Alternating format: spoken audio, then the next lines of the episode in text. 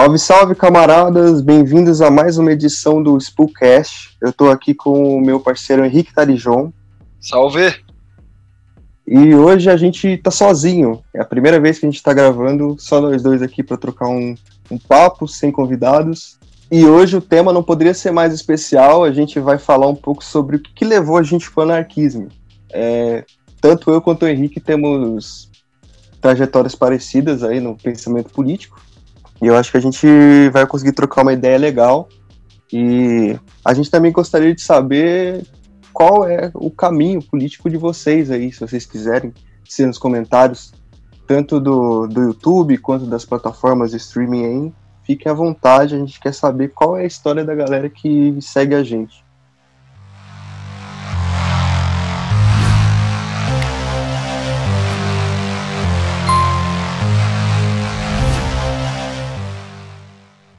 Mas então, Henrique, é...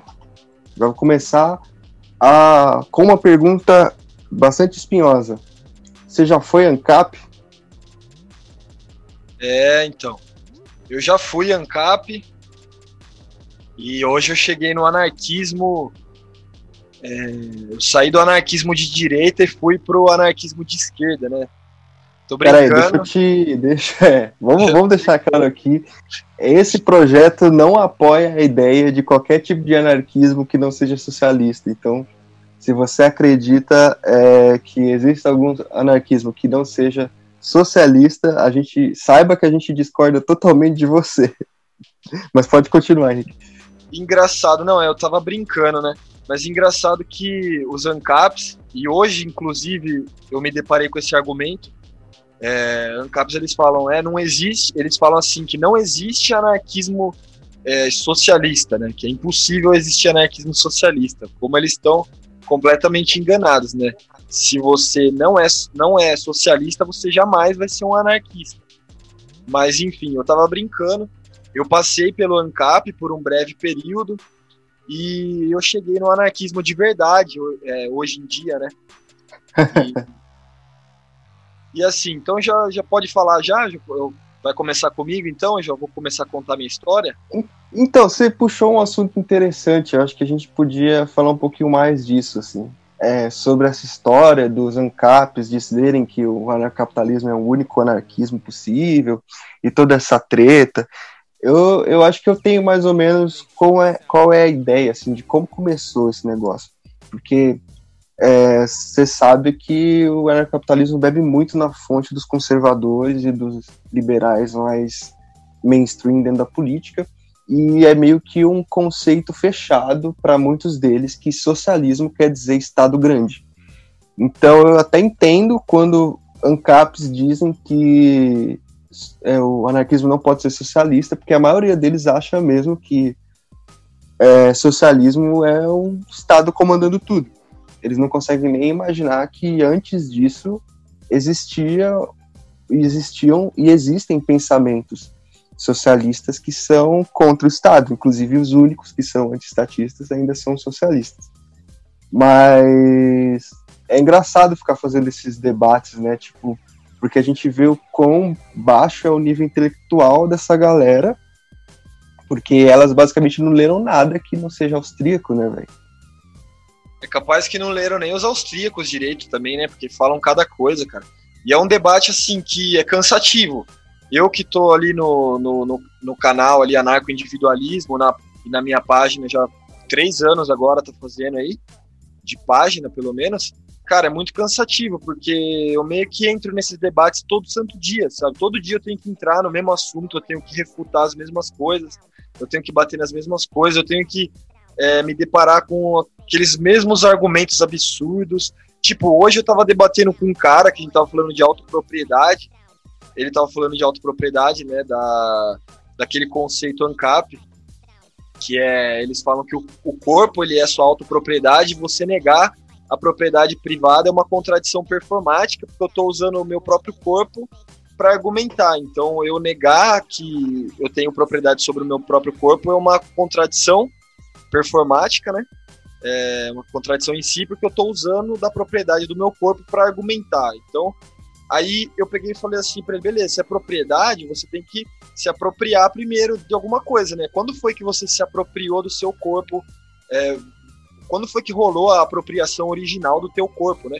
Aí o cara me manda falando que é, antes da gente, tipo, o cara foi assim, ah, antes da gente vir pro corpo, é, quando a gente tava, é, antes de vir pro mundo, pro mundo, pro planeta, que sei lá, a gente tava no, no, no, no, no mundo No dos cosmos? espíritos. Isso, no mundo dos espíritos, a nossa alma, tipo, eu não vou lembrar exatamente os termos que ele usou, mas foi nesse sentido, tipo, a nossa alma se apropriou do corpo quando a gente nasce, tipo.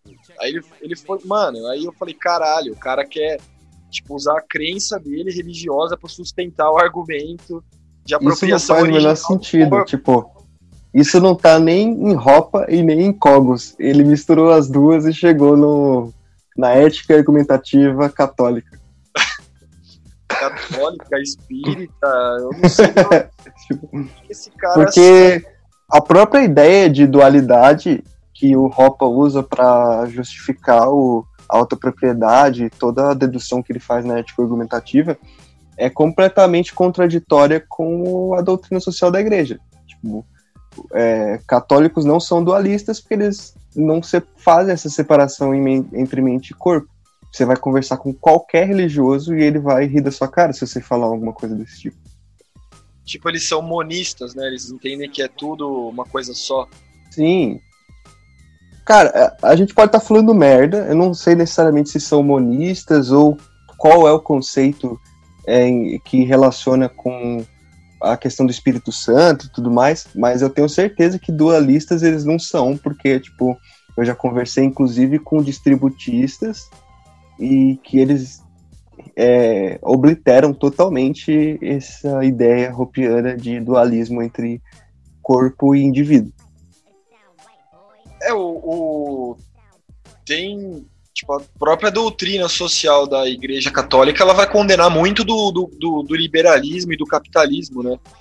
Tanto que tem um, um tratado, se eu não me engano, de Rerum Novarum, alguma coisa assim, né? Tipo, tem a, dou- a, a doutrina social mesmo, né? Que é uma alternativa tanto ao socialismo quanto ao capitalismo da Igreja Católica. Então, eles, tipo, a Igreja Católica não é comunista, mas também não, não aprova assim, o capitalismo ah, do jeito que ele é aplicado desde que ele nasceu, né? Mas Sim, enfim, e a gente. Ah.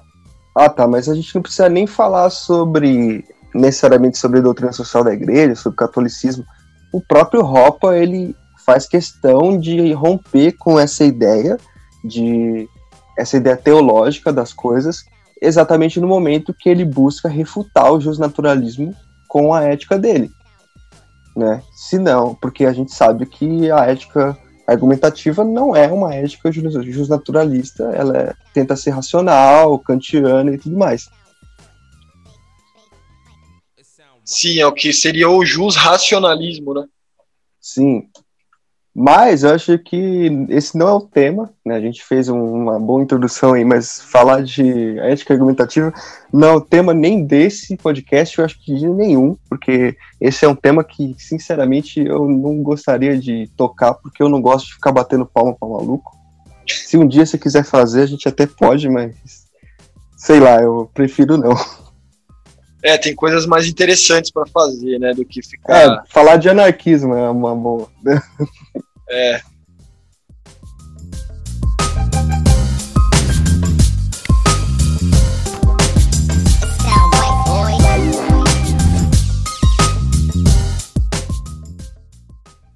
Então, mas você já estava querendo começar, né, a contar a tua história? Acho que pode ser.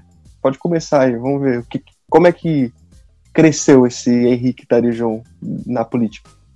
Cara, eu, eu, eu já transitei do, do- no- dentro do espectro político, da direita para esquerda e da esquerda para direita. Fui e voltei várias vezes, sabe? E.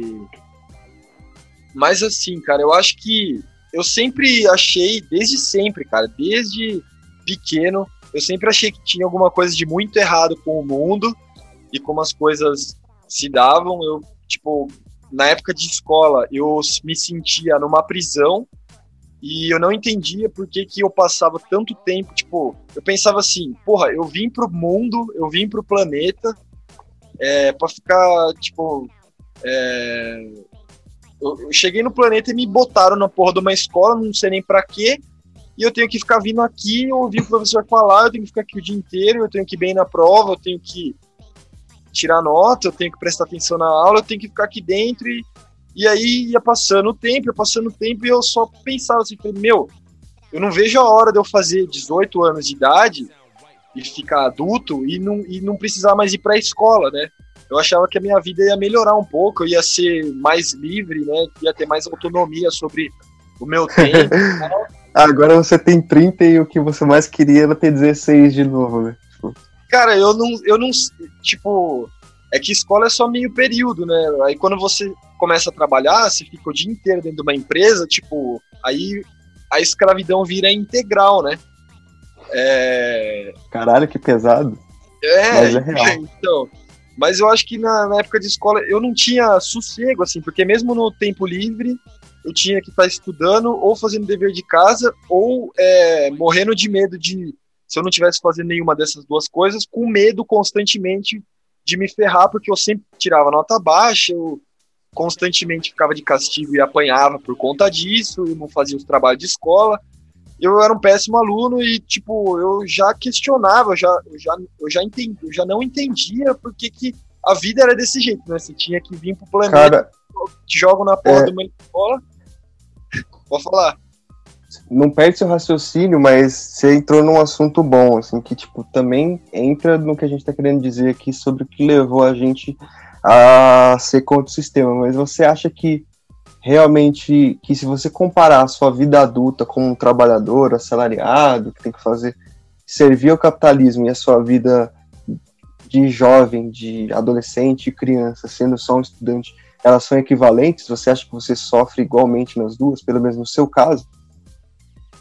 Uh, eu acho que dos, dois lados, sim, tem, tem um sofrimento, tem, cada um tem os prós e os contras, né? Quando você é adulto, você tem. É, tipo, você você tá mais esclarecido que nem eu. Eu sou grato por, tipo, naquela época eu não tinha o, o conhecimento que eu tenho hoje, pelo menos para me libertar mentalmente, saber que o, eu, é, o erro não sou eu, entendeu? Mas naquela época eu tinha a tortura de achar que o, eu tava errado e o mundo.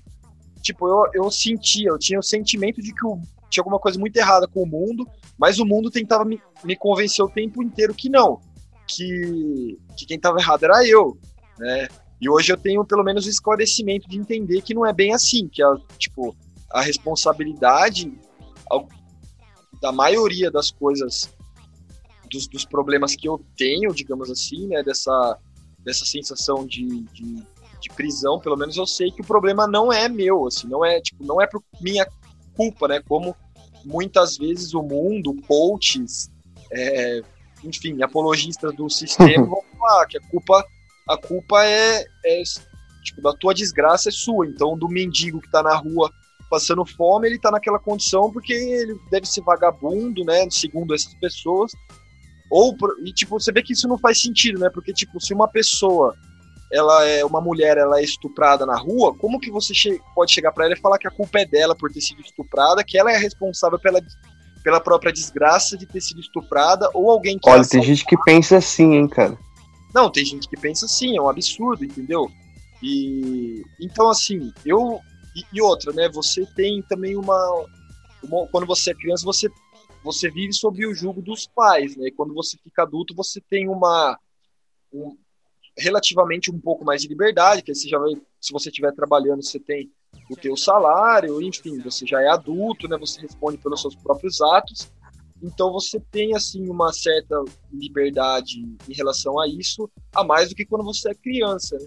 Mas embora as responsabilidades elas quando você é adulto elas são muito maiores e o sistema ele te esmaga porque daí, tipo, cara, eu lembro que eu, quando eu, eu, eu tava com. Quando eu fiz 18 anos, eu saí da escola.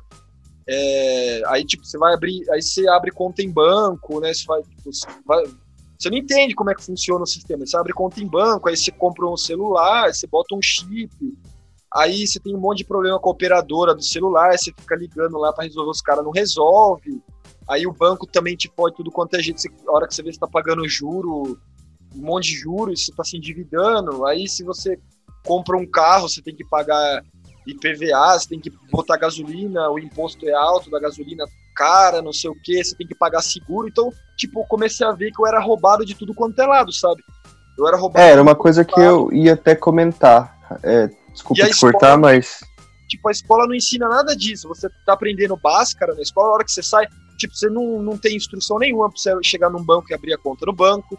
Tipo, você lidar com o sistema, você não tem instrução nenhuma de nada. Tipo, você, a hora que você sai da escola, te jogam no mundo, você tem que se virar e, e tudo que você aprendeu na escola não serve pro básico, assim, que é se virar na vida, tá ligado? Mas pode falar aí.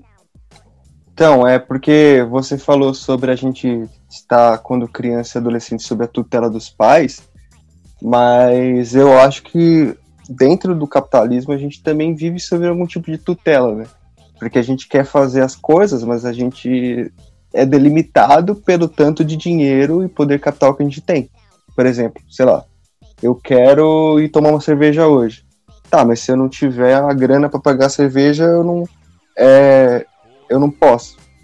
Para um liberal, isso pode até ser um questionamento idiota, porque ele realmente tem aquela ideia meritocrática de que se eu não é, fazer por onde, se eu não correr atrás das coisas, eu tenho que necessariamente não consumir nada. Ou seja, se, é porque ele quer algum tipo de motivo para me chamar de vagabundo.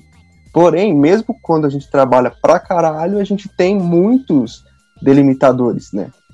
Você vai dizer que um cara que trabalha é, 10 horas por dia, que gasta 5 horas indo e voltando do trabalho, ou seja, já tem 15 horas perdidas do dia dele, que ganha um salário mínimo de mil reais e não consegue fazer quase mais nada do que pagar as próprias contas e pagar o aluguel.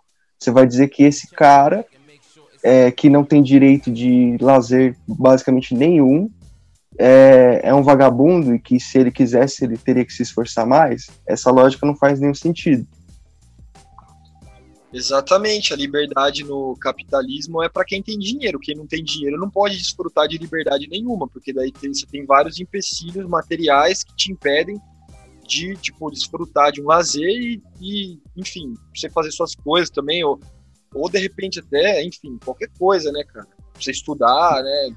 E é algo que não depende do seu trabalho, é totalmente do dinheiro. É. é isso. Algo que, por exemplo, se a gente pensasse dentro de uma lógica de valor-trabalho, não existiria, né? Sim. É, exatamente, cara.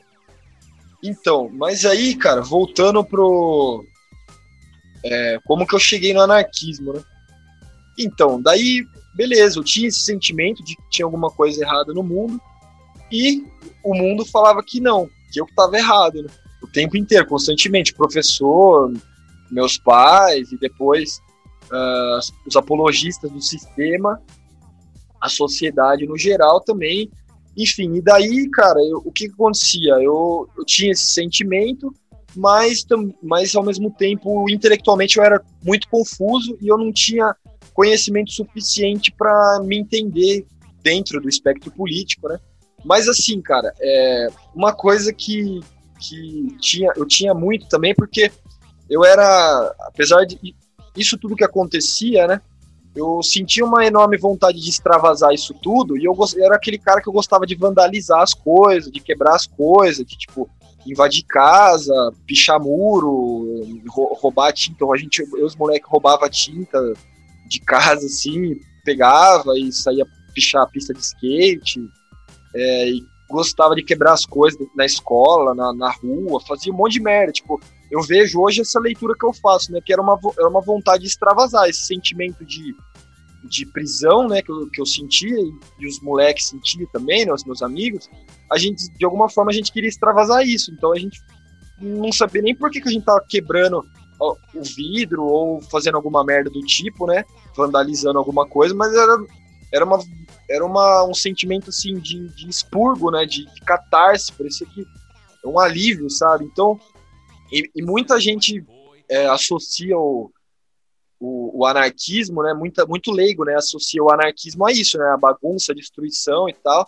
E eu, eu é, entendia também, acho que de certa forma, que, que aquilo era um ato anarquista é, antes de, de me entender como anarquista, né? Não sabia o que, que era, eu achava, tipo, um ato de rebeldia, vamos dizer assim, né?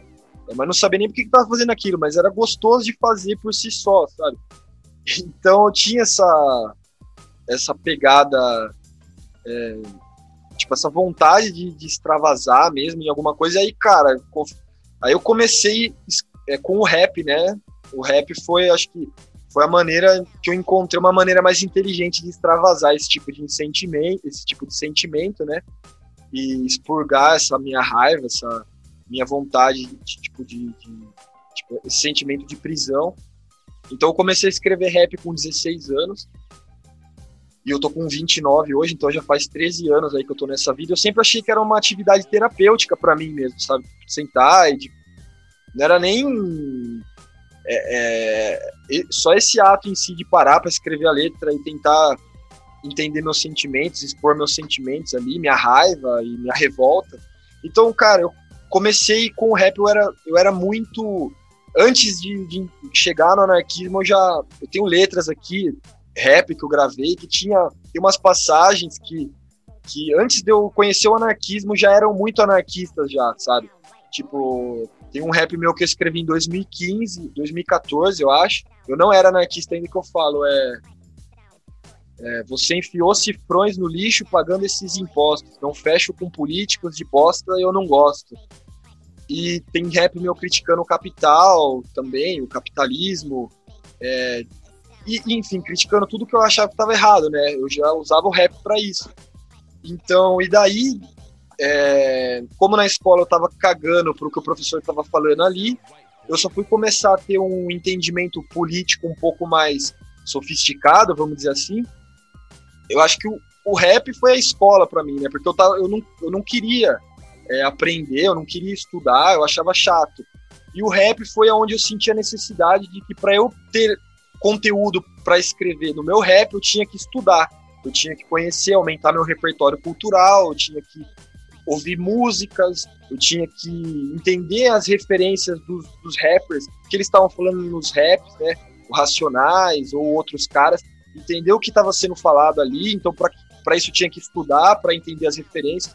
E aí, meu gosto por, pelo conhecimento ele foi é, sem a pressão, né? Aquela obrigação, tal, por vontade própria, começou a fluir naturalmente. Né? E e aí eu comecei a, a entender melhor, de tipo, procurar um pouco melhor a entender de política. Então eu recebi um, é, a, escola, a minha escola, né, de tipo, uh, os ensinamentos que eu recebi nesse sentido um pouco veio bastante coisa veio do, do rap, né, os, os ensinamentos, o meu amadurecimento intelectual no sentido político, ele veio muito do rap também, mas também bebi de outras fontes, tipo do meu meio social, da minha família também. Meu pai ele tinha já algumas críticas que ele fazia. Ele tinha uma, eu lembro que ele tinha uma visão liberal, então eu peguei um pouco disso, tipo, eu entendi ali quando eu tava com os 18 anos de idade. Eu eu peguei um pouco ali do meu pai, por exemplo, era é, que tinha, ele reclamava que tinha muito a carga tributária no Brasil era muito alta, então tinha uma visão liberal. Eu fui, eu fui nessa época, eu, eu, eu acho que eu que eu era liberal mesmo. A leitura que eu faço hoje do que eu era nessa época, aos meus 18 anos, eu era tipo um liberal que transitou da, da esquerda para a direita, assim, tipo um, li, um, liberal no centro, assim, que ia pra, da, que oscilava da, do liberalismo do centro-esquerda para o liberalismo do centro-direita, e aí voltava, né? É... E era uma época que nem existia liberalismo no debate público, né? Dez anos atrás. É, 10, 11 anos atrás, para ser mais exato, não tinha. É a leitura que eu faço hoje, né? Aí, tipo, o que, que meu pai reclamava? Tinha muita carga tributária e que. É, é, e outra, aí outras coisas também, outras bandeiras que eu fui levantando também por causa do rap. Foi liberdade de expressão. Depois eu tive um, uma educação católica. É, e aí, quando eu comecei a entender melhor as coisas, aí eu fui pro extremo oposto, eu virei tipo aquele ateu todinho, sabe? Que, não, que odeia a religião, porque eu vi os, o documentário lá, o Zeitgeist, comecei a ler umas coisas, daí eu vi que era tinha um monte de farsa envolvendo a religião, me revoltou na época, né? Então era meio que aquele iluminista, assim, que era a favor do Estado laico, achava que tinha muito imposto no Brasil, é, defendia a liberdade de expressão, era uma bandeira que eu, que eu já defendi, por, por conta do rap, era, sempre foi uma bandeira que eu defendi, a liberação da maconha. E, por que será, né? É. e aí, cara, eu lembro que, enfim, eu, a, até uma certa época eu tinha trabalhado em, em comércio pequeno e tal, no caixa. E aí eu comecei a trabalhar, acho que com 21 ou 20, 21, eu comecei a trabalhar em empresa grande, tá ligado? No capitalismo de verdade, entendeu? E aí que realmente eu vi o que, que era é, o que, que era o capitalismo, né? Então nessa época, daí depois de um, de um período, eu, eu fiquei três anos numa empresa bem grande e aí eu não entendia, cara. Aí vem aquele mesmo sentimento, porque eu acordava 5 horas da manhã, tomava banho, tomava café correndo para pegar o ônibus 6 e 15, 6 e 20, acho que era isso. O meu ônibus era um dos primeiros a passar, então eu chegava 6 e 15 para 7, eu chegava e eu tinha que ficar até 7 e 12 para bater o cartão, eu ficava dentro da empresa uh, até das 6 e 45 até 7 e 12 para começar a trabalhar, almoçava dentro da empresa e quando dava 5 horas da tarde, é, eu saía da empresa e ia pro, pro ônibus. Então, assim, resumindo, né? Eu ficava, da hora que eu acordava, das 5 da manhã até umas 6 horas da tarde, que eu chegava em casa, eu, tudo que eu tava fazendo ali era pra empresa, né? Pro trabalho. Tipo, no horário de almoço eu tava almoçando dentro da empresa. Quando eu acordava, eu tava acordando pra ir trabalhar. Quando eu tava tomando café, eu tava tomando café pra ir pro trabalho. Quando eu tava no ônibus, então, tipo, aí chega em casa, janta, toma banho, você tem que dormir cedo para acordar amanhã no dia seguinte, você tá cansado. Tipo, você não tem tempo para você, entendeu? Aí eu falei, cara, isso não é vida. Eu fiquei três anos nesse, nesse, nesse esquema. E eu me revoltei com o capitalismo. Eu pedi a conta, eu tive problema. Tipo, eu fiquei meio, meio zoado da cabeça uma época. Eu pedi a conta do, do trampo, saí fora. E, e cara, eu não, não eu achava que aquilo não era vida, entendeu? É, tipo, não tinha tempo para mim, era tudo tudo para empresa, às vezes fazia hora extra também. Aí eu, eu me revoltei. Aí nessa época eu saí do, do, do da defesa assim, liberal que eu tinha e fui para um radicalismo mesmo. Só que eu ainda não tinha maturidade intelectual suficiente para entender o que, que, eu defendia também. Mesma coisa, a leitura que eu faço hoje, né?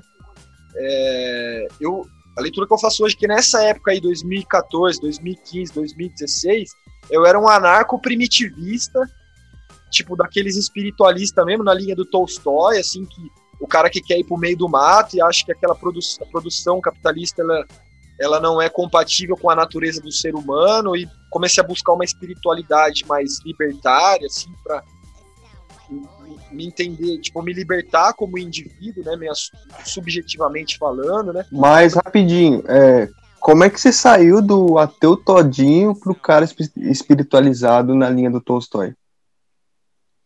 Então, porque eu realmente sentia a necessidade de, de, de, entender algo, de que, de que não podia, tipo, a vida não podia ser só isso, assim, sei lá, né?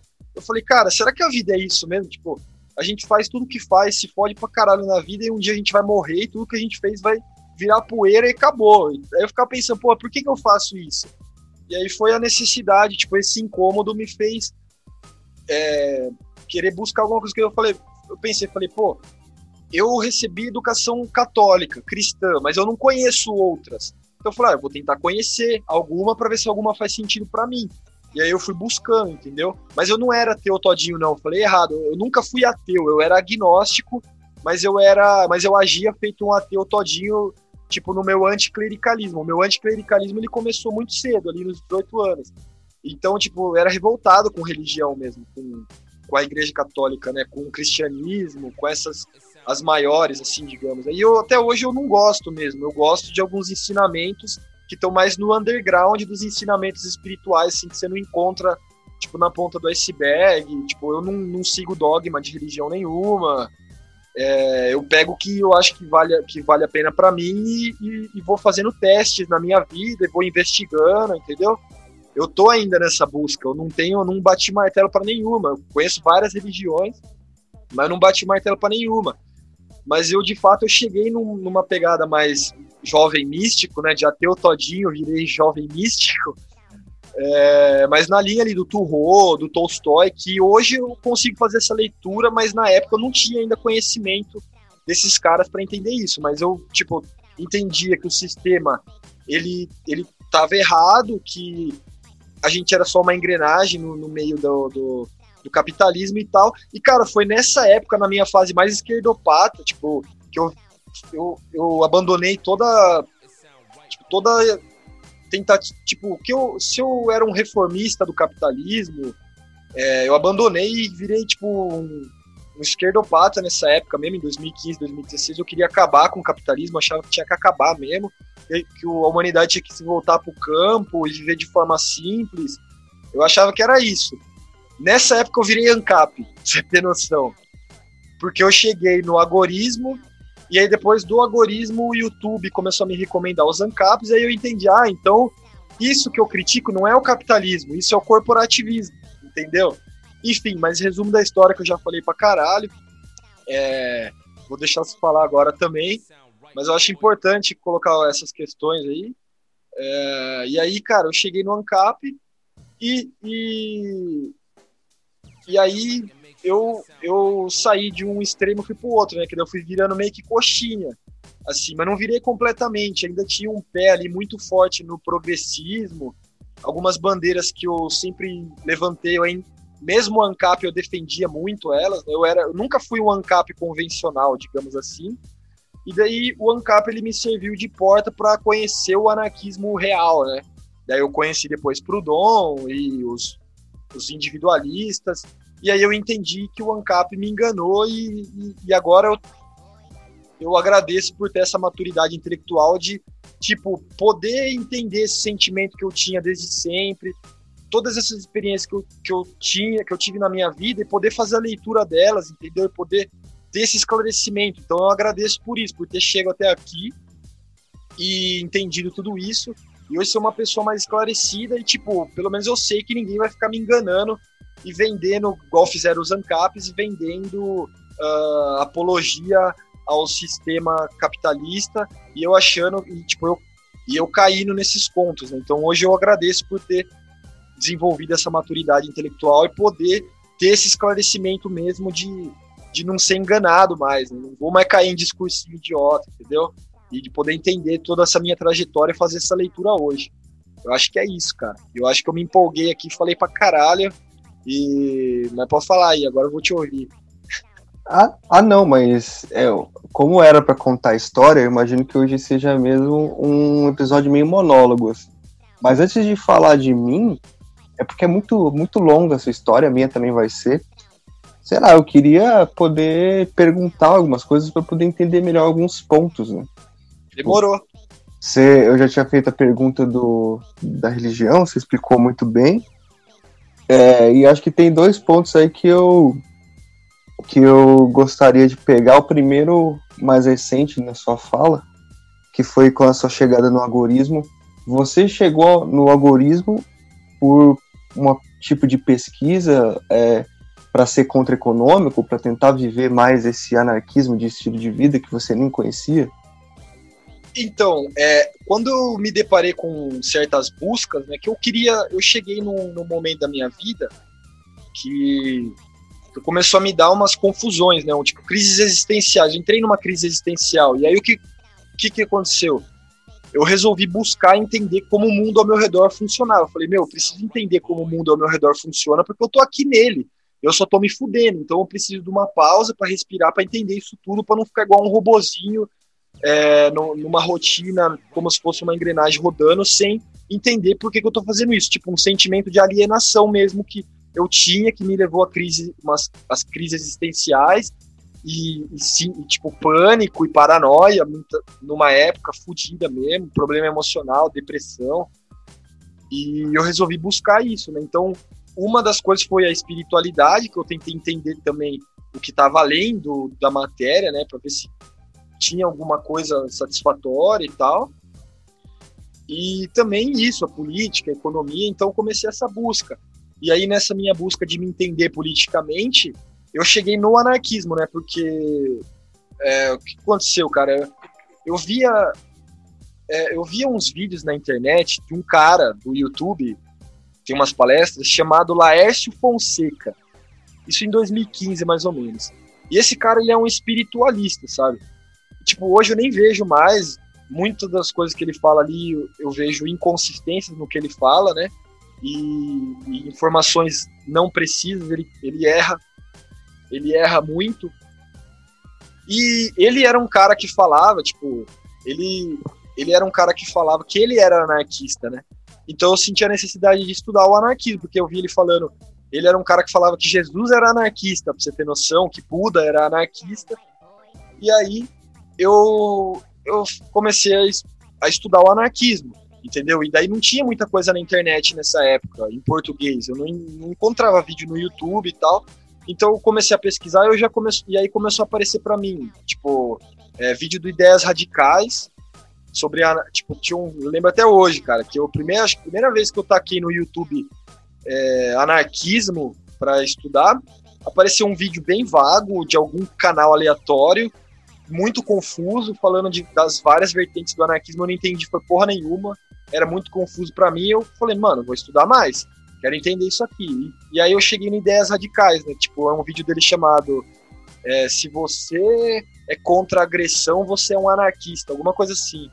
E aí eu comecei a ver, e aí ele começou a falar de, de capitalismo, de tipo de mercado, quando você compra um negócio no mercado, que isso é muito anárquico, não sei o que, do capitalismo, das informações dos preços, não sei o que, papapá. Aí eu achei muito muito burguês na época, eu tava, tava muito esquerdopata na época. Tipo, eu, eu olhando pra cara dele, parecia um filho de vó de apartamento que nunca tomou sol na vida, falando assim, eu não, não me identificava nem um pouco com ele. E aí eu vi que tinha algumas vertentes do anarquismo e tal, eu vi do anarquismo individualista, né? Eu, eu vi em algum lugar que tinha um anarquismo individualista e eu falei, pô, eu me identifiquei mais com essa, né? Aí eu taquei no YouTube, né? Anarquismo individualista. Daí apareceu um vídeo do agorista chamado Individualismo te ensinaram isso errado. E aí eu curti pra caralho, eu comecei a, a ver todos os vídeos do canal dele, aí as ideias de mercado negro, mercado cinza, contra-economia, de liberação da maconha, das armas, tipo, defesa é, casamento gay, de liberdade completa mesmo, uma parada bem subversiva, negócio dos mercados negros e da contra-economia como é, uma, uma praxis, né, como um meio de acabar com o Estado. Aí eu curti pra caralho, eu comecei a ver os vídeos dele e, e aí teve uma hora que acabou e eu queria mais, queria mais, e daí eu via que tinham uns caras que falavam mais ou menos a mesma coisa, então eu cheguei, fui chegando no ANCAP, né? Mas o Ideias Radicais foi, tipo, o, o último, assim, que eu. Que eu. Eu nunca nem gostei muito dele, assim. Eu, eu via outros caras, anarquista de mercado, que hoje em dia acho que nem faz mais vídeo pro YouTube. Tinha o Devaneios Políticos também, que morreu, né? O, o Caio. É, ah, sim. O, o, Alexandre Porto, eu vi alguns eu gostava dos vídeos dele, né? O, enfim, daí, cara, daí eu vi que aí eu cheguei no lado, no lado negro mesmo da coisa e.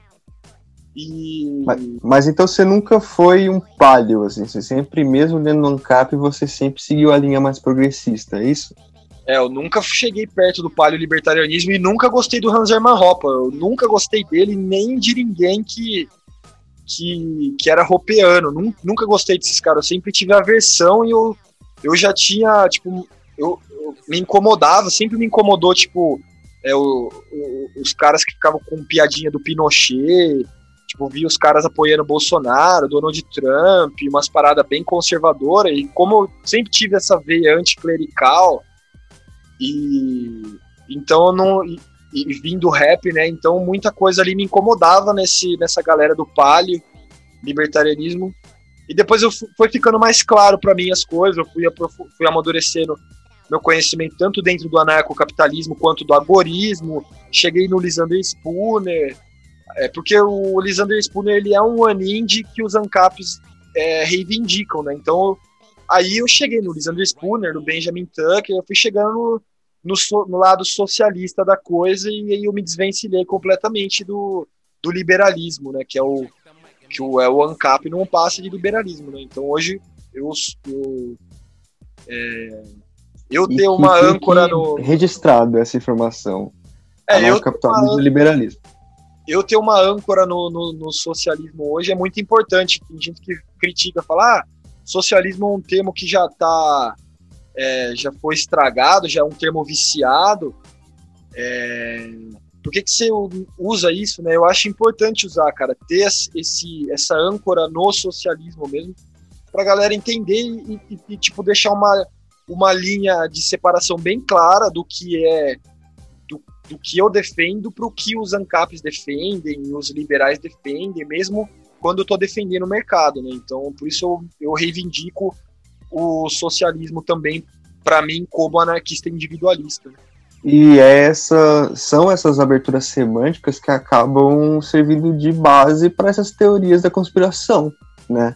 Mises é, deturpou o capitalismo exatamente porque o, o termo capitalismo é, chegou no, no, ali no início do século XX a meio que um desuso, né?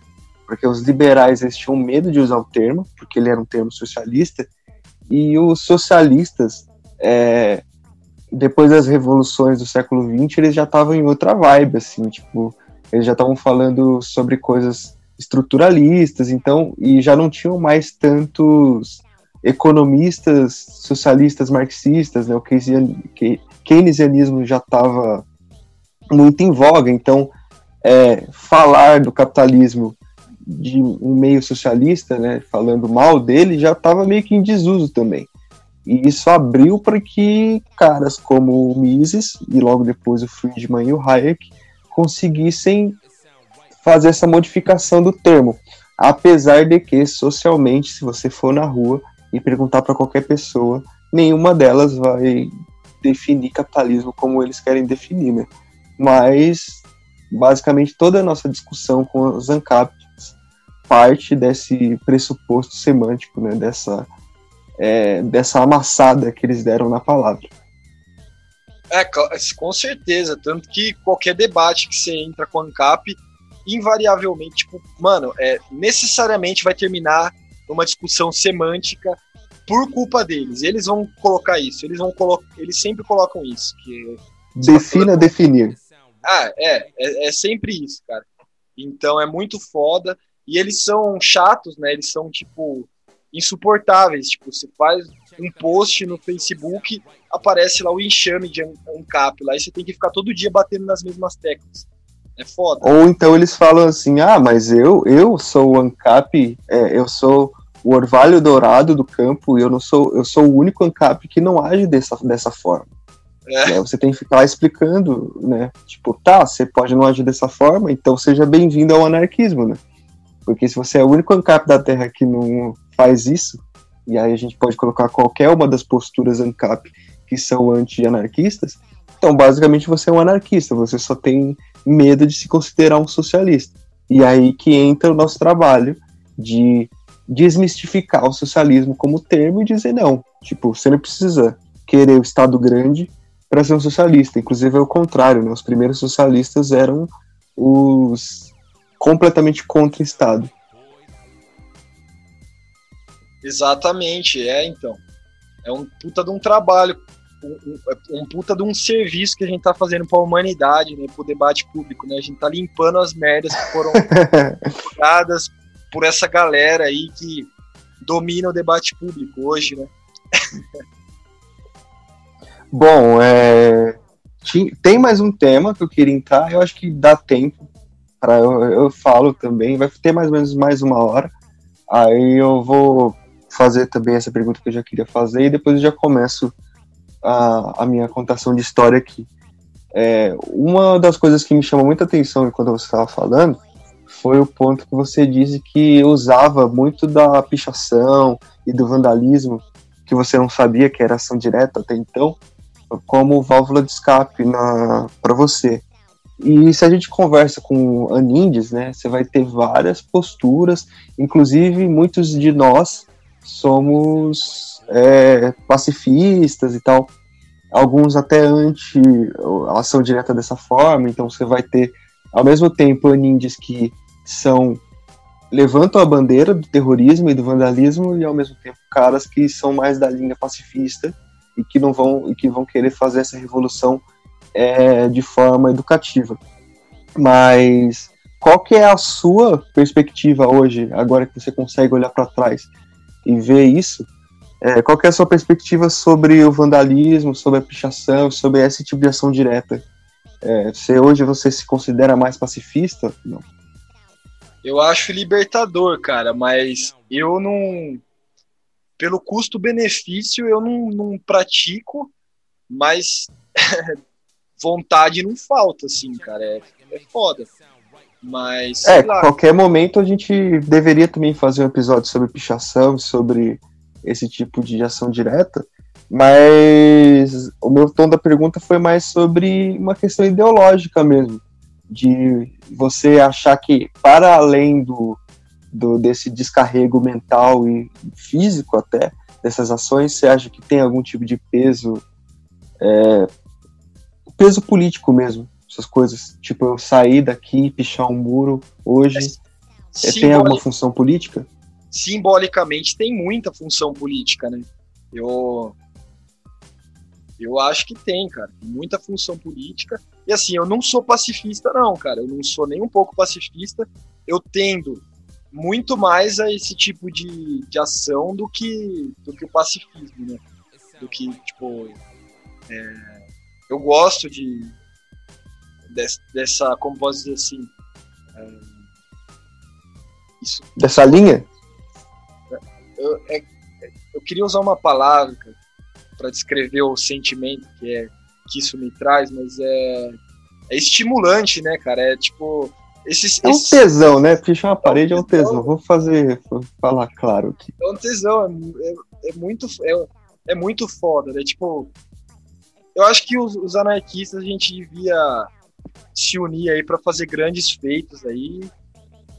E não sei de que forma, mas eu acho que é, a gente deveria sim, cara, fazer grandes feitos. Então, é, eu acho assim, eu vou dar meu parecer, parecer sobre isso aqui rapidinho. Eu acredito que tem várias questões que influenciam as pessoas a fazer esse tipo de ato. E não é à toa que eles são estimulantes. É porque a arte em si, a produção em si, né? Você produzir algo sem ter o, o aval ou a necessidade do trabalho é muito estimulante. Pode ser a pichação, pode ser qualquer outra coisa. Né? O que mata qualquer ação é você é a obrigação.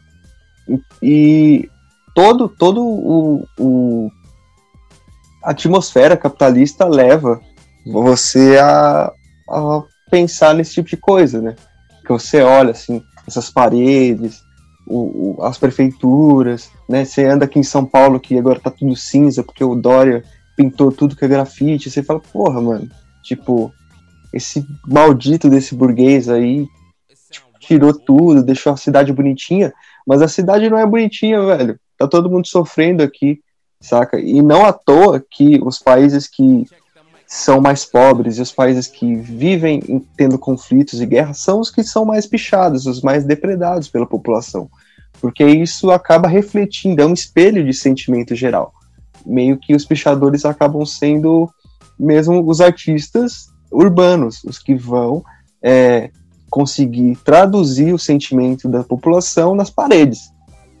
Só que é, muita gente acaba usando esse tipo de argumento para bater nos pichadores e dizer que eles estão errados porque tem vários deles que fazem na casa das pessoas, por exemplo, na sua casa, na casa da sua mãe, e, e aí eles condenam o pichação.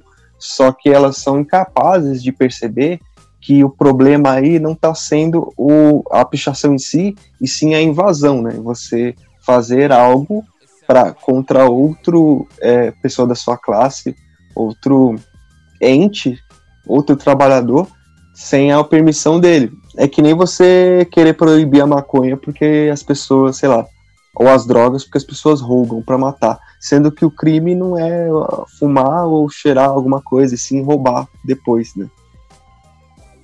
Sim, exatamente. Então, mas eu acho que já tá dando aqui um tempinho, já tá dando quase uma hora de podcast, então já tá na hora de eu contar a minha história aí. Então sentem que lá vem a história do Jonathan no anarquismo. Legal. Bom, é... a nossa história é muito parecida, na verdade, em vários pontos.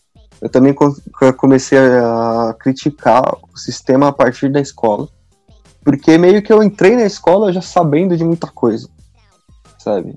Meu pai, ele sempre se interessou em me ensinar coisas, tipo, ele me ensinou a ler antes de eu entrar no, no, no, na primeira série. Eu já, tipo, eu gostava de quadrinho, eu já gostava de ler coisas, então é, a, entrar na escola e ver tudo aquilo que eu já tinha aprendido de início já era bem chato. E aí depois, quando você vai subindo as séries, você normalmente também vai buscando outras coisas que você gosta de fazer. Eu sempre gostei muito de escrever, de arte. Eu comecei a tocar violão e guitarra cedo também, então já escrevia música, eu já eu me interessava por por falar sobre o universo, sabe? Eu gostava de ver aqueles programas que tinham que inclusive eu não tinha TV a cabo, mas sempre quando eu ia na casa de alguém que tinha, eu ficava vendo, sei lá, coisas tipo Discovery, via aquele programa do Cosmos, do Carl Sagan, então, tipo, já tinha um interesse para fora do que a, a, a, escola me entregava.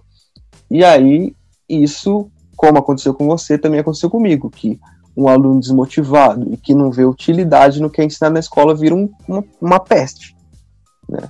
Eu lembro que, sei lá, na quinta série, foi o ano que eu entrei numa escola nova, que inclusive eu, essa escola era uma escola quase nos moldes militares, né? Ela era uma escola modelo da, da cidade. Todo mundo queria estudar lá, porque era, é, era aquele tipo de escola que se vangloriava todo fim de ano, dizendo: ah, X alunos passaram no Enem, passaram na FUVEST, e tinha aquelas placas que ficavam na escola para poder amaciar o ego dos pais e tudo mais. Só que dentro era tipo, era bem um quartel. Você tinha que era super rígido com uniforme, sabe? Durante as férias você tinha 10 trabalhos de cada matéria para fazer. Então você ficava fazendo trabalho de escola nas férias, sabe? E era tudo muito rígido, os professores eram rígidos, não tinha muita abertura. Os únicos professores que eram menos rígidos eram da, das ciências é, sociais e humanas. Então, os professores de sociologia, de história, de filosofia eram os mais legais. E aí, naturalmente, eu acabei. Me... É, era só os comunistas. Eu... Comunista. E natural normalmente e naturalmente eu comecei a me interessar por esses pontos e e era mas sempre tipo a partir de uma perspectiva de crítica, só levantava a mão para falar mal das coisas. Eu era até chato nessa época. Tipo, inclusive, eu faço uma autocrítica a mim mesmo. Assim. Não seja esse cara chato que acha que tudo é uma merda, porque também isso é uma postura bosta de adolescente. Inclusive, se você for adolescente e estiver ouvindo, não faça isso. Ou faça, viva sua adolescência, mas saiba que depois que você virar adulto, você tem que mudar, porque isso é insuportável. É, e aí eu comecei nisso e tal. E já gostava de escrever, e já me interessava por arte, coisas que a escola não me entregava.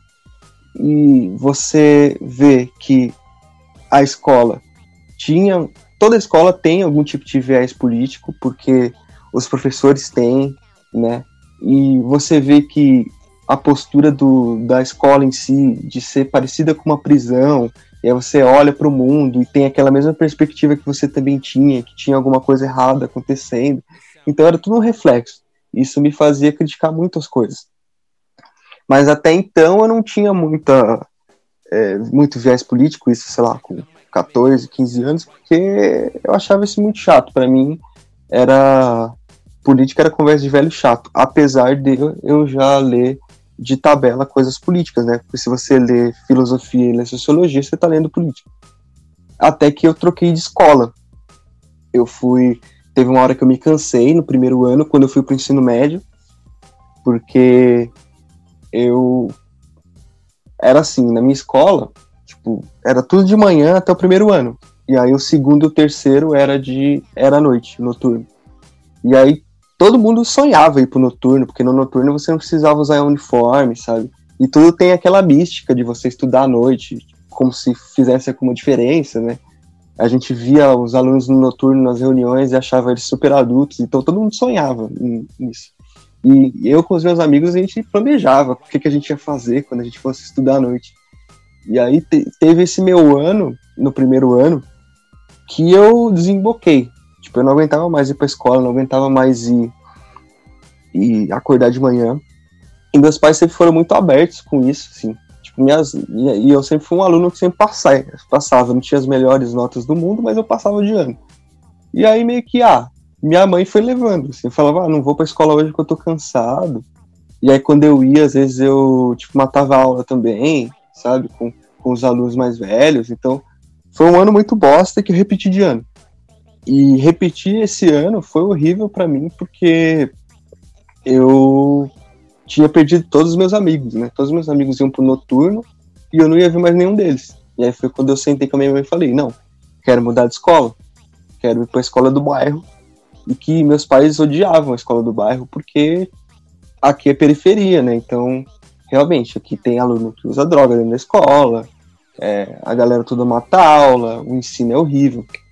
E aquela escola anterior, ela era modelo de educação, né? Esse modelo conteudista brasileiro, ela era modelo, ela te enfiava conteúdo goela abaixo. E aí quando eu fui para lá, eu realmente senti essa diferença.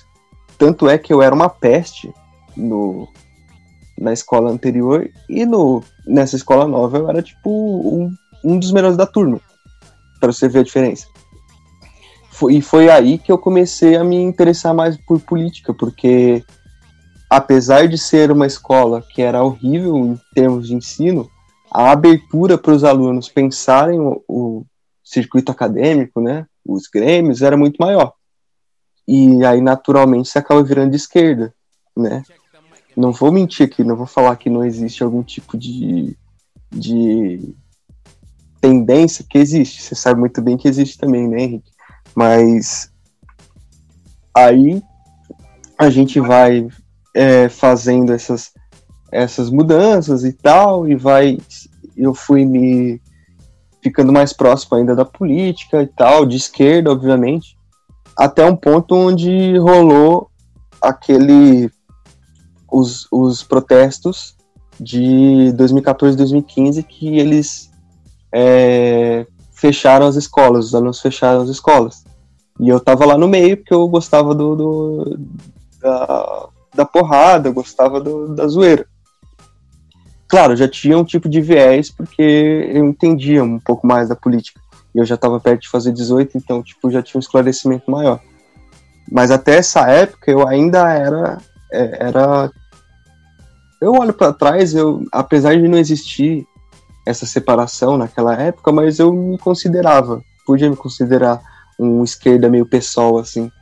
Eu era aquele cara que eu não queria comunismo, União Soviética, mas eu defendia tudo que o Freixo defende.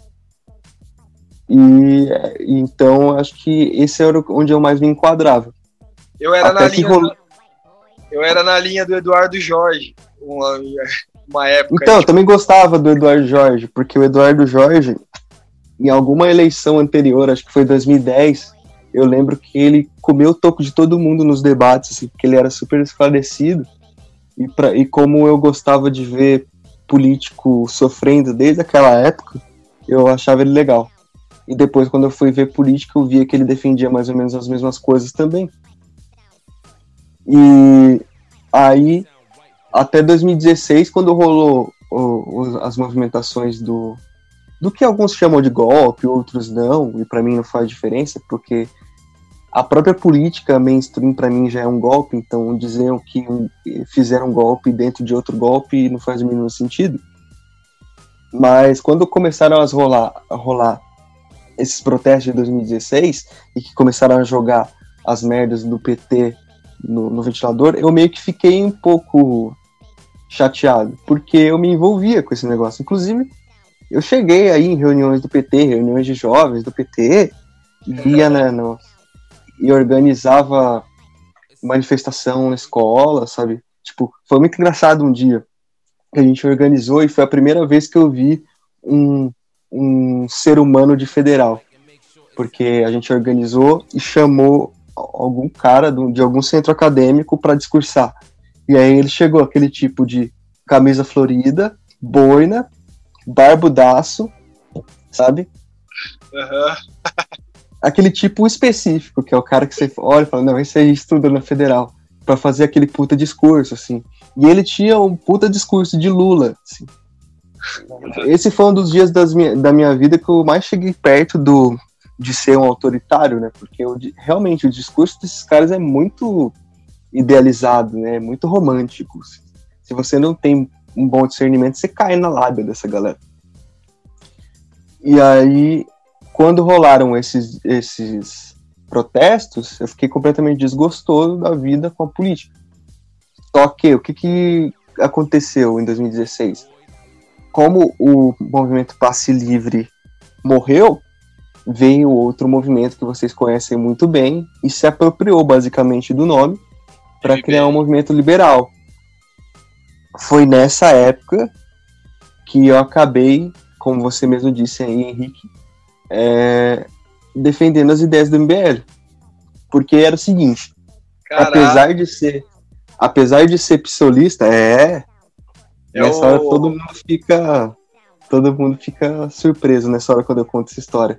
Mas apesar de eu ser psolista, eu sempre defendi liberdade. Né? E eu saí da esquerda, e eu entrei na esquerda porque eu achava que as liberdades sociais eram mais importantes que as liberdades econômicas.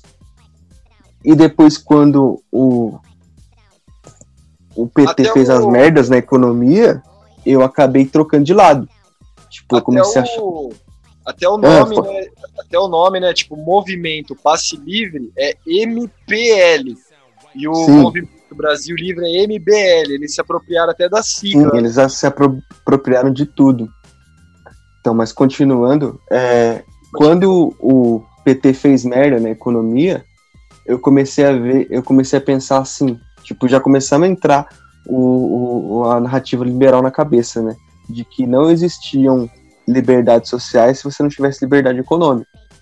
Foi aí que eu comecei a entrar nos, nos grupos libera de liberalismo. Nessa época era até engraçado, porque o Danilo Gentili participava desses grupos de liberalismo no Facebook, pra vocês terem uma ideia.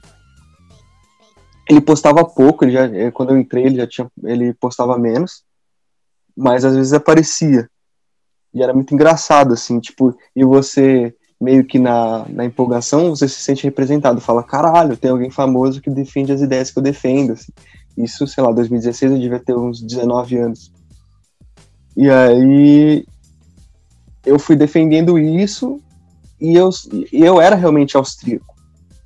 Eu, eu era minarquista austríaco. Eu nunca defendi o anarcapitalismo, porque eu sempre achei uma bobagem.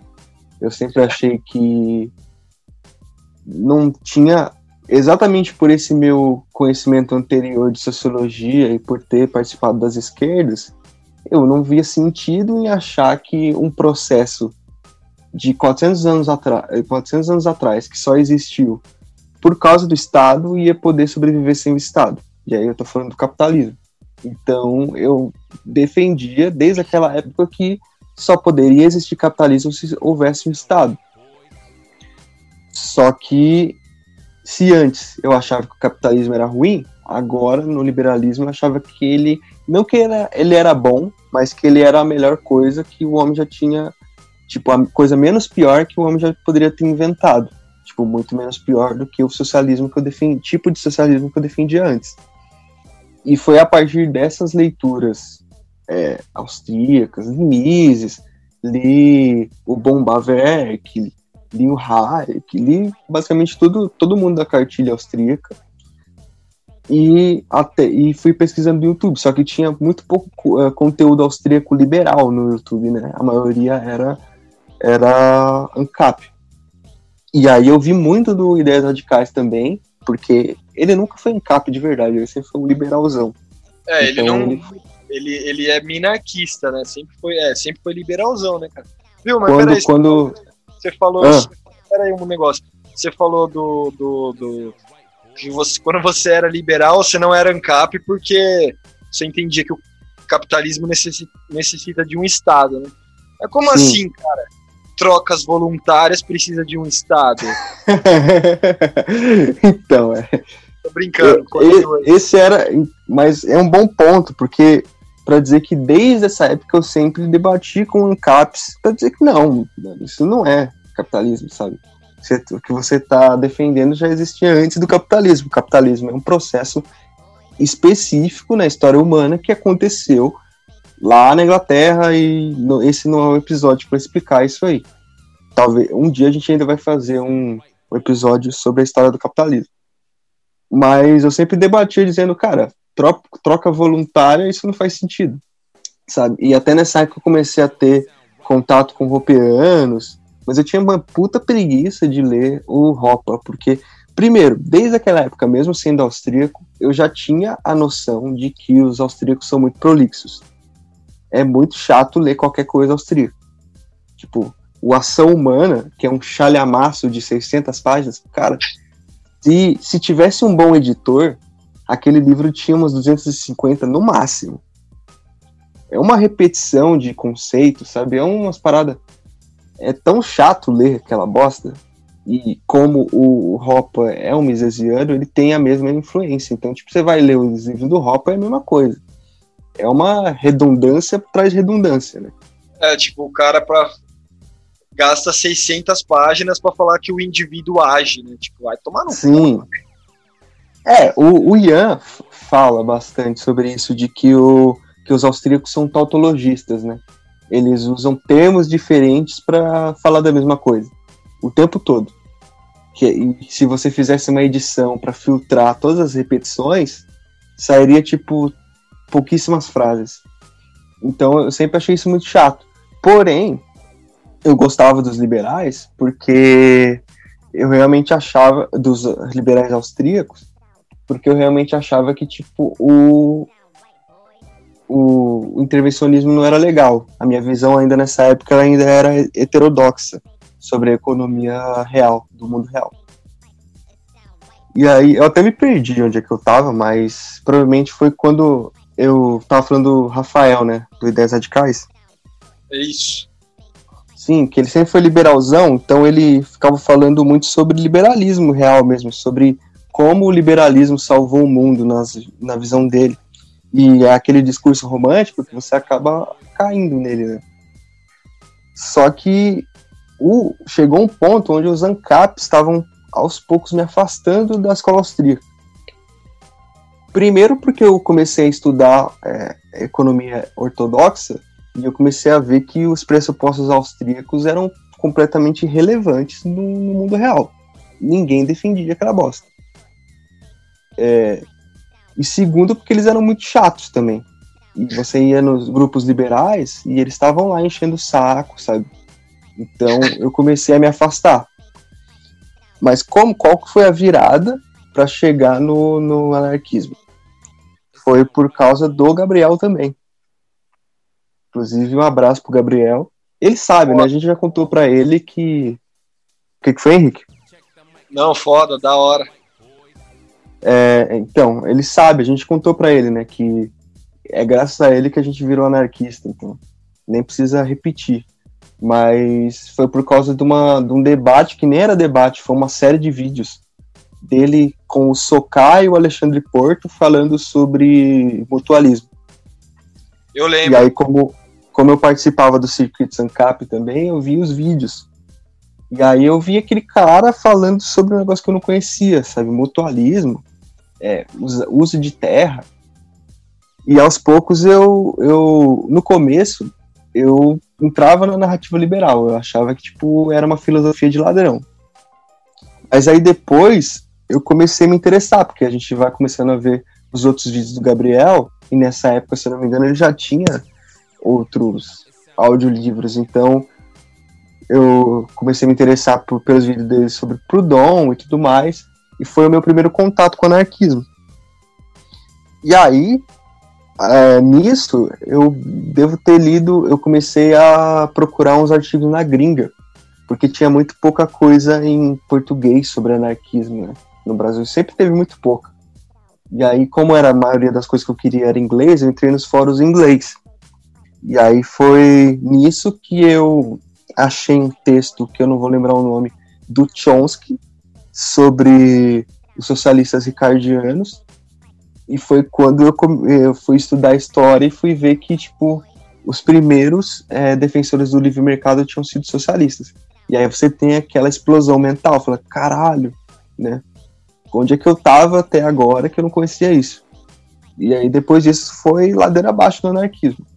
É óbvio que por ter influências mais liberais e mais de mercado, eu acabei caindo no mutualismo e no anarco-individualismo.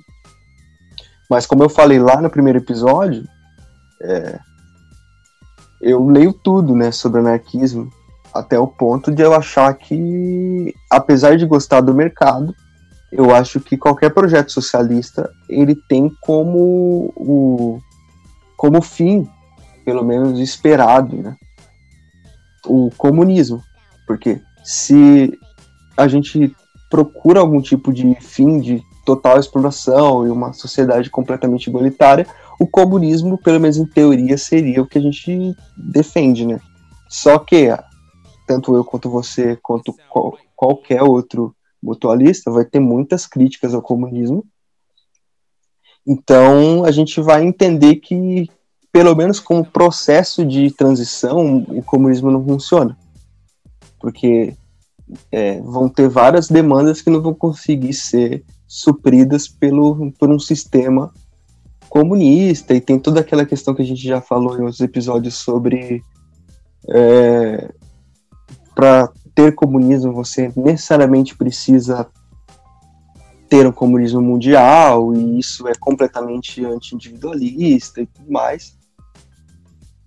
Porém, é, isso não impede ninguém de ler e não me impede, me impede de ler comunismo, de ler é, Bakunin, de ler vários outros é, autores, eu leio Bush, então, é, apesar de ainda ser individualista, eu acho que eu vou continuar sendo, economicamente eu venho me aproximando cada vez mais do anarquismo sem adjetivos, por achar que já não faz muita diferença, desde que é, o sistema de trocas, e eu vou usar um termo ANCAP, né, desde que as trocas sejam livres entre as pessoas, não faz diferença se eu vivo num comunismo, numa comuna, ou se eu vivo num, num sistema de cooperativas mutualista, ou se é algum outro tipo, se é uma tribo primitivista, sabe?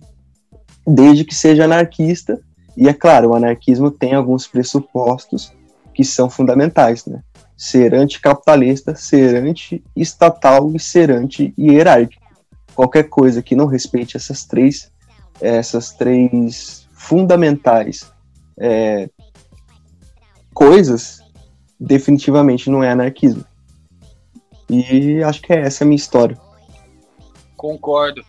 Orra, muito interessante, cara. Interessante que a gente teve um processo bem parecido, né? Tipo, se foi da esquerda para a direita, você chega, tipo, você saiu lá do PSOL, do, do PT e do, do Eduardo Jorge e foi pro MBL, depois virou liberal austríaco. Assim, é, para falar, vou deixar claro aqui, eu nunca fui filiado, nem nunca cheguei aí em nenhum tipo de protesto deles ou alguma coisa do tipo, nem nunca cheguei a ser inscrito no canal lá do Arthur.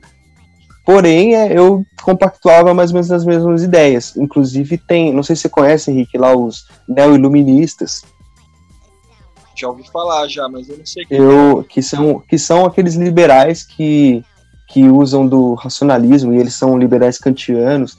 Eu bebia muito naquela na fonte daqueles caras também, na época que eu era liberal, mas nunca e eles são meio que amigos do pessoal do MBL, mas eu nunca cheguei a ser um alguém do MBL propriamente dito. Entendi. É, mas se tivesse sido também, né, acontece, né, às vezes a gente ah, não, mas pelo menos essa mancha negra no meu currículo eu não levo. É. Não, legal, interessante. Porque ter ido em reuniões do PT já é, acho que já é muito para mim.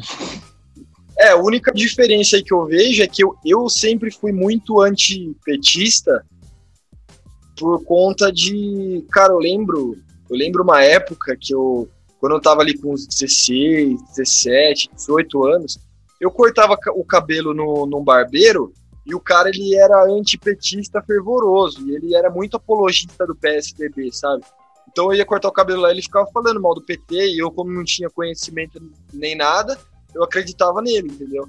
Então eu ouvia, tipo, aquelas coisas que o vice da Dilma, o Michel Temer, tinha pacto com o diabo, tipo, esse tipo de coisa. Acho que já falei disso em alguma outra ocasião, né?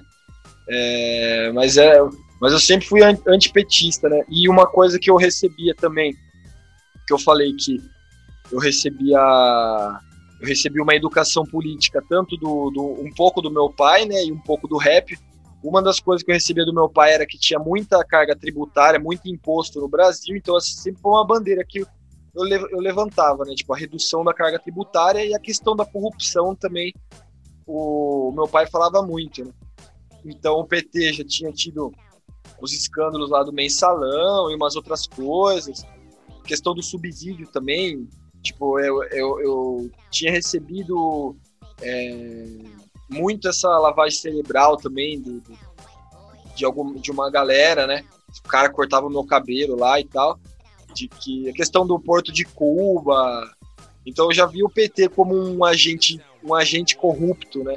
Da sociedade, até porque, tipo, estavam no poder, né? O Lula era presidente, a Dilma era presidente, então, tipo, era quem tava é, em voga ali pra você dar porrada, né? Então eu já. Não, eu, sempre, eu sempre fui antipetista mesmo, mas eu, nos momentos que eu tava à esquerda, eu tava na linha ali do Eduardo Jorge, do pessoal também nunca. nunca na minha época de esquerdopata, não, o pessoal não tava em voga, né? Então eu era ali na linha do Eduardo Jorge. É que você é velho, né, mano? É, eu, tenho, eu tô com quase 30 já, né? Mas mas é. E depois ali mais pro Amprim mesmo, ali do, do Turro, do Tolstói, já no individualismo também. Mas legal a sua, a sua, história. Você já falou também, né? Do, aquela pergunta que você fez para mim no começo da pichação, você já, você já é, falou que. É, eu, eu, queria saber o que, que você defende em relação ao pacifismo e ao ações mais enérgicas, vamos dizer assim, você fica, você tende a mais qual lado, pacifismo ou você vai mais nessa nessa linha do, enérgica, assim, de quebrar tudo e tal? Que, qual que é a tua visão a respeito disso?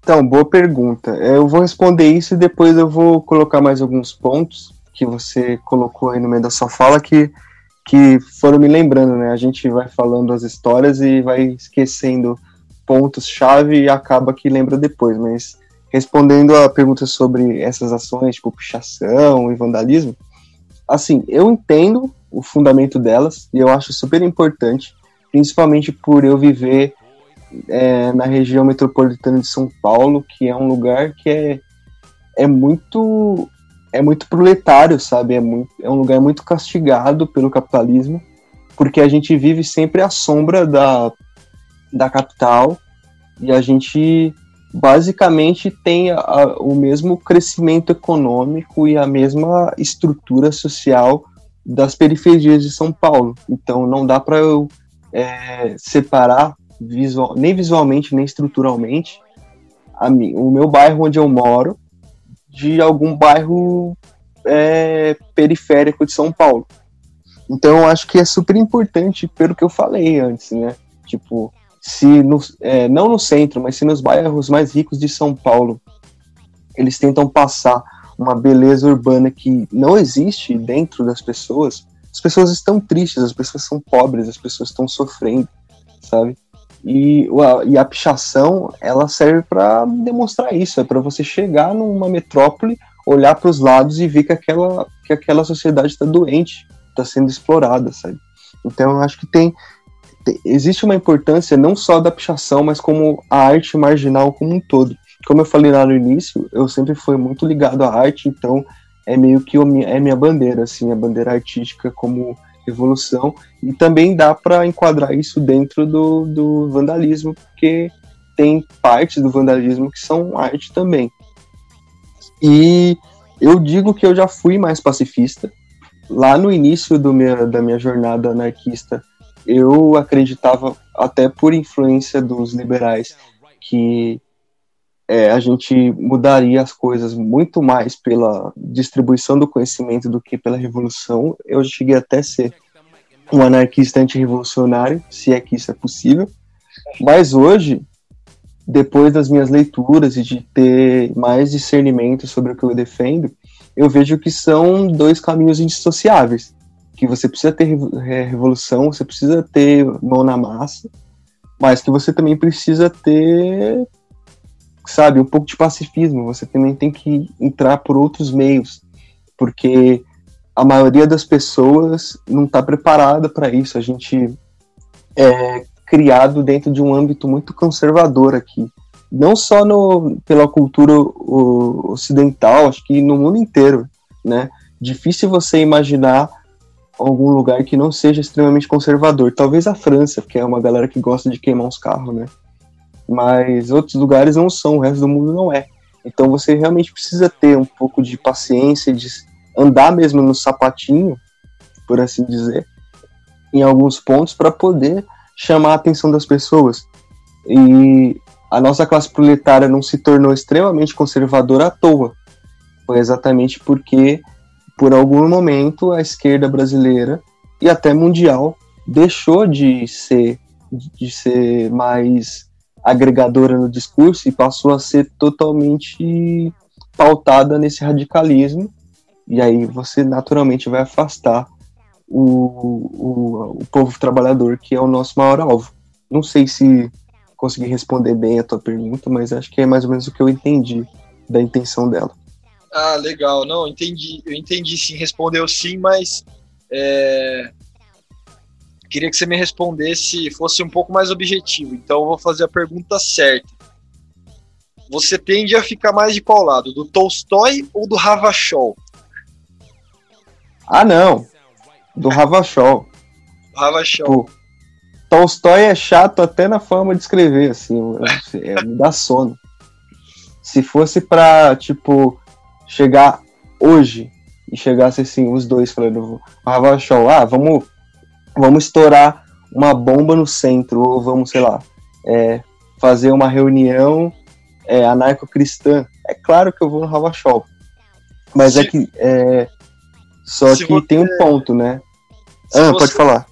Se você, você que estudou cinema aí, né? Vamos supor que você tá com, com uma grana aí para fazer um filme. Chega um roteiro de um filme para você, da vida do Tolstói, da vida do Ravachol, qual você acha que ia ser mais interessante? então, eu acho que eu também não vou cagar na cabeça do Tolstói, né?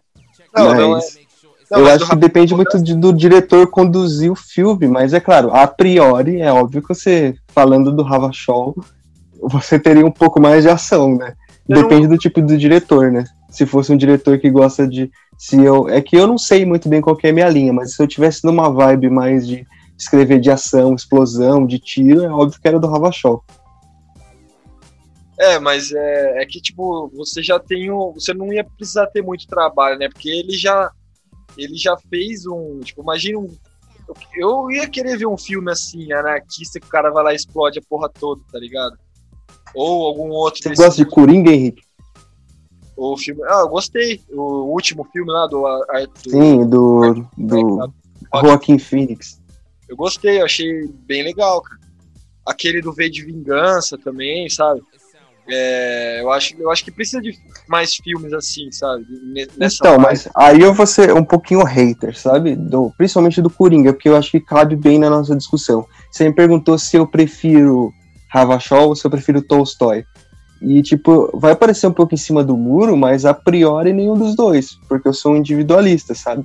Se não tiver um propósito que me agrade, se é alguma coisa que eu acredite que vai funcionar socialmente, eu não vou defender nenhum nem outro, sabe?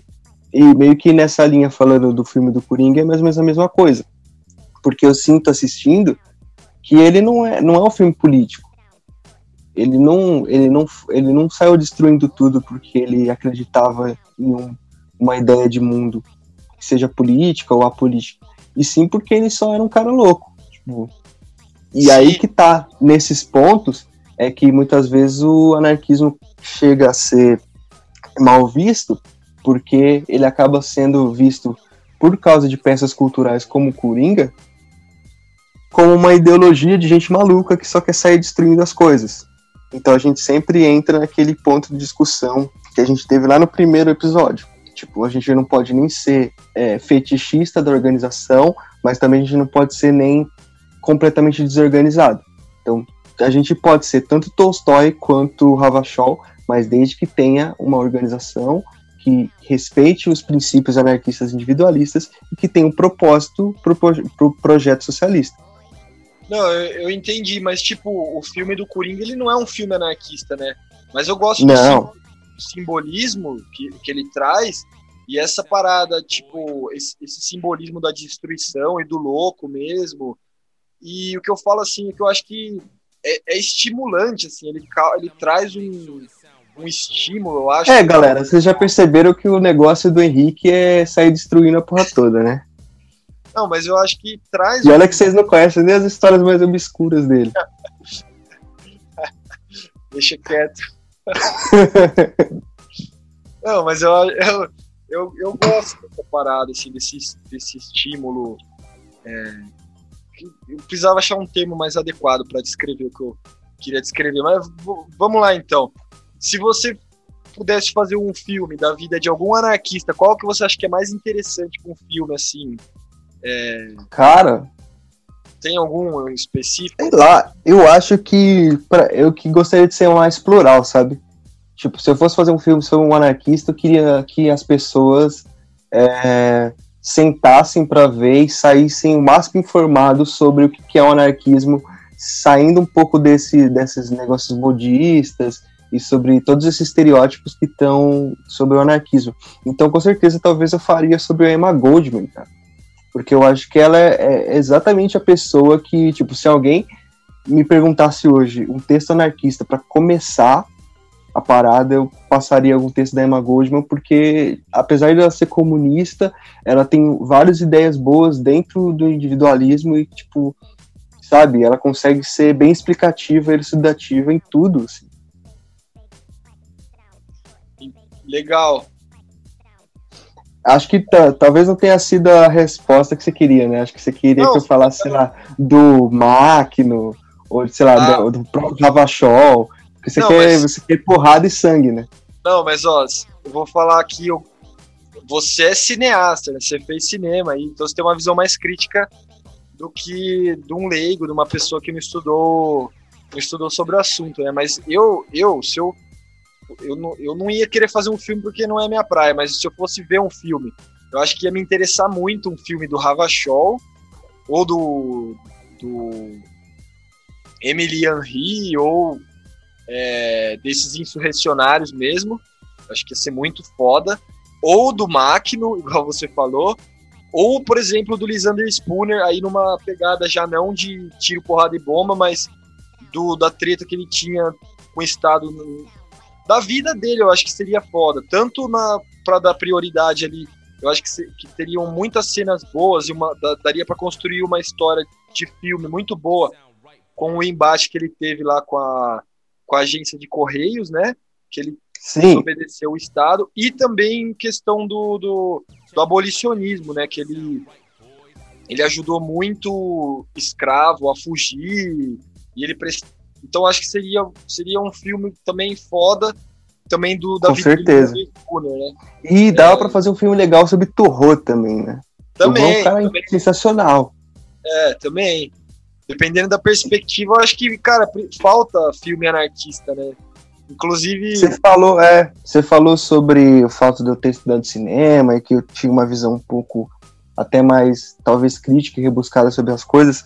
Mas assim, é, já vou até desmistificar isso, porque esse papo é super legal e provavelmente a gente pode até ter um episódio no futuro sobre arte cultura, sobre como pegar esses espaços, né, para passar conteúdo anarquista. Então, eu já vou quebrar com esse paradigma logo agora, assim. É, não levem a sério nada do que eu falo, só porque, tipo, eu tenho algum tipo de conhecimento prévio em arte porque, cara, a gente é completamente contra hierárquico, assim. Qualquer tipo de conhecimento é válido. E tanto é que você trouxe uma perspectiva que a, a primeiro momento eu não tinha percebido, mas que é super relevante, que é se a gente está querendo atingir um público específico ou talvez até uma massa, seria mais interessante talvez trazer um pouco dessa narrativa não necessariamente violenta, mas que fosse um pouco com um pouco mais de ação, sabe? De porque isso é o que chama a atenção das pessoas.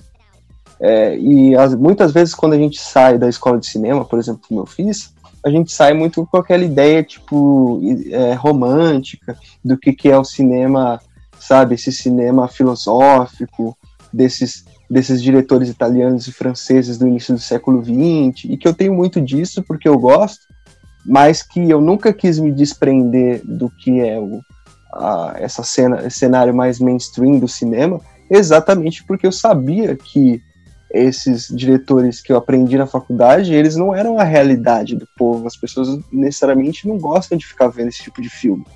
Então, quando você traz é, essa perspectiva que talvez ah, um filme do Mackino, até do Lysander Spurner, possa ser mais interessante do que um filme da Emma Goldman, você está completamente certo nisso também. Porque existem filmes pra, diferentes para é, intuitos diferentes, públicos diferentes. É, com certeza. Não, eu não, não falo que da Emma Goldman não seria bom. Eu acho que seria também, né? É, a gente, mas assim, a gente foi para um, não, mas só para fechar esse assunto, vamos, para deixar todo mundo feliz, vamos fazer os Avengers anarquistas.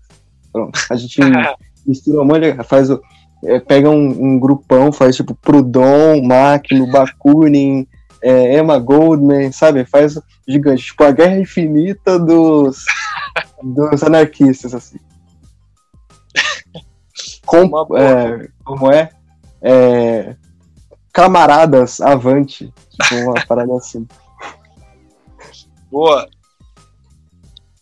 Cara, a gente brisou tanto nisso que eu até me perdi no que, eu ia falar depois dessa história. Você tem mais alguma pergunta? Não. Porque daí senão eu já puxo para isso que eu ia falar antes. Então, não, eu entrei nessa parada do, do filme para ver de qual linha que você. É, qual lado que você tendia mais, né? Do, do Tô me sentindo naqueles testes de quadrante político, sabe? tipo, é, pode crer, Political Compass ao vivo. o... Não, eu queria saber se você estava mais na linha de um pacifismo do Tolstói, do Turro, ou de uma medida mais enérgica, igual o Ravachol, assim. É, ah, sim, mas agora, para dar essa resposta que você está querendo faz meia hora de mim, eu acho que se a gente está falando de um projeto, de alguma mudança social real, eu sou muito mais da galera revolucionária. Eu acho que o erro de caras como o Turro, o próprio Tolstói, de não é, adquirirem para si essa perspectiva revolucionária, é que eles iriam mudar a própria vida, mas isso não ia mudar a vida de ninguém, além da deles. Isso até pode ser individualista, mas que não, não entregue nada, sabe, para a revolução e para a mudança social. Então, é, eu sou muito mais Ravachol nesse sentido. Eu sou, sou muito mais máquina, sabe? De juntar o meu exército de insurgentes aqui e dominar a porra toda. Legal. Mas só que tem, tem outra coisa também, porque, tipo, tem outra dicotomia que a gente pode fazer aí, porque uma das críticas que os anarquistas individualistas recebiam, e aí eu tô falando dos anarquistas individualistas dessa linha aí, do, da Europa lá, dos insurrecionários, porque eles não, eles não gostavam de organização, eles achavam que era muito burocrático, eles achavam que era mais negócio você chegar a explodir uma, uma bomba na polícia do que você ficar no sindicato. É, então eles recebiam muitas críticas de quem tá, de anarquistas que queriam se organizar para fazer uma revolução, como acho que o Kropot, que chegou a criticar esses anarquistas insurrecionários, né? O pessoal da organização também não é muito chegado nessas ideias dos insurrecionários tipo, de da propaganda pelo ato, sabe? Sim. Mas eu sei lá, cara, eu, eu porque daí tem aquela crítica também que os, eles achavam que essas organizações eram muito burocráticas, né? E que eram muito burocráticas então, e reformistas. É, depois, até queria saber o que, que você acha sobre isso, mas a minha opinião é a seguinte: os individualistas eles são importantes na organização, sabe por quê? Porque a gente é, vai servir como o, o contrapeso da parada. A gente sempre vai ser os caras do contra. Os caras que vão dizer, não, vocês querem se organizar, mas a gente não concorda com isso, isso isso. E isso que falta muitas vezes nas organizações, por exemplo, marxistas, porque não tem esse esse ponto de quebra, sabe? E quando tem, eles dão uma picaretada na cabeça da galera, como eles fizeram com o Trotsky. É, então, é foda. Tipo, a gente é importante e eu acho que é necessário ter esses individualistas nas organizações e que os individualistas precisam é, entender melhor como é que funcionam as organizações e participar delas, mas ao mesmo tempo eu sinto que isso é um pouco contraprodutivo na revolução, sabe? Porque, tipo, se a gente ficar aqui nesse debate até todo mundo ficar feliz para poder começar alguma coisa, é, vai ser foda. A gente nunca vai fazer. Imagina se a gente entra numa puta de uma discussão e que onde ninguém fecha na opinião no meio de uma de uma revolução, no meio de uma guerra, no meio de um conflito civil sabe? É o tempo, talvez se a gente demorar, sei lá, cinco horas para tomar uma decisão, seja o tempo do, do, da força contrária dominar a porra toda e a gente sair preso ou morto. Então isso é, é foda. O, é, o autoritarismo ele acaba sendo mais pragmático, né? Porque se você tem um bando você tem uma pessoa que ainda não tá contente com a decisão, você fala, beleza, então a gente dá uma picaretada na tua cabeça tipo, vai, vai fazer porque eu tô mandando, né? Então aí você não tem esse impasse. É realmente, assim, eu estudando o anarquismo, uma coisa que eu percebi é que os anarquistas ficavam muito travados nessas discussões e não conseguiam fazer grandes feitos, não conseguiam avançar seus projetos porque não chegava em um consenso nunca, né, cara? Tipo, a internacional anarquista, ela um, do, um, um dos problemas dela foi, era isso, assim, porque não tinha concordância em, muito, em muitos casos. Então, ficava nesse impasse, né? Por isso que Proudhon é foda, cara, porque 200 anos atrás, 150 anos atrás, ele pensou no federalismo. E que se a gente for querer resolver esse tipo de impasse, a gente tem que pensar num tipo de revolução que seja federalista também, sabe? Que surja de vários pontos, que pense de maneiras diferentes.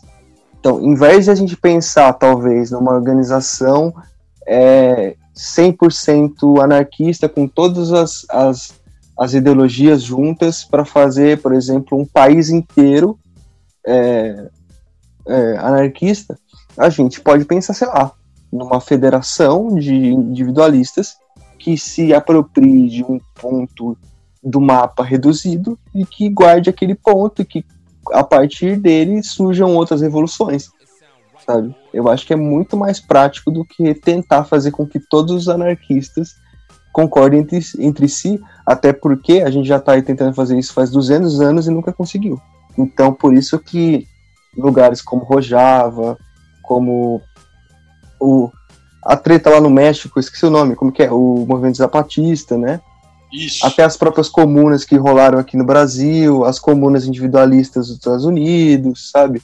As, as microcomunas lá na, na, na comuna de Paris. Então, é pensar nesse federalismo de pessoas que se entendem por si, se organizando e montando, nem que seja, pô. Se a gente conseguir, sei lá, um, um terreninho anarquista já é muito melhor do que ter essa discussão gigantesca que nunca vai chegar em lugar nenhum.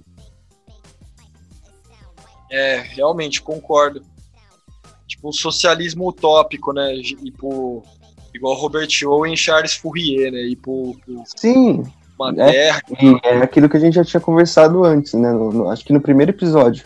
Tipo, os anarquistas acabaram bebendo tanto na fonte dos científicos que surgiu esse fetiche pela organização, surgiu esse fetiche pelo anarquismo mundial, sabe? Sendo que a gente vive uma ideologia e que se a gente quer que ela seja implementada do jeito que a gente imagina, ela nunca vai poder ser centralizada do jeito que eles querem que seja. E eu ter usado essa palavra centralizada vai é, criar uma, um puta debate, mas eu acho que é a que mais consegue definir esse problema todo. É porque todos esses anarquistas esperam que as decisões sejam centrais e únicas e que nunca vão conseguir fazer isso se a gente conseguir manter a nossa liberdade.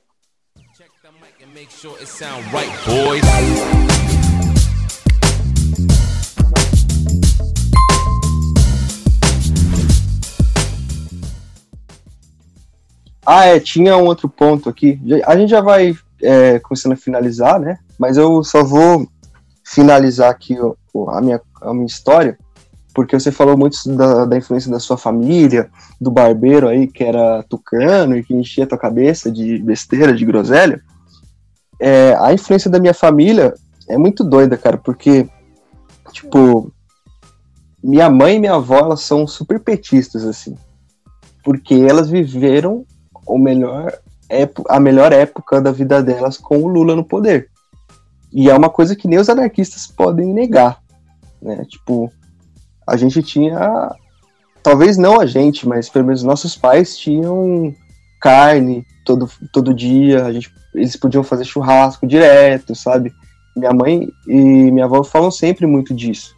Toda vez que minha avó vai no mercado e vê um, um quilo de carne a 50 reais, ela fala, porra, que saudade do Lula, tá ligado? Então, é, sabe? Então eu cresci nesse contexto. E, por incrível que pareça, do outro lado, o meu pai era um anarquista. Talvez não um anarquista teórico, como a gente é, que lê as paradas, mas é um cara que ele rejeita é, todo o sistema político. Ele não, ele acho que ele nunca votou na vida dele. Ele já vai fazer 50 anos, ele nunca votou. Tipo, nunca votou em alguém, né? Obviamente que ele vai lá, anula, ou às vezes ele dá uma escapada de um turno ou outro, mas para não ter que pagar a porra das, das multas, mas ele nunca votou em alguém, até porque depois de 50 anos sem votar, imagina quanto é essa multa, né, que ele teria que pagar. É.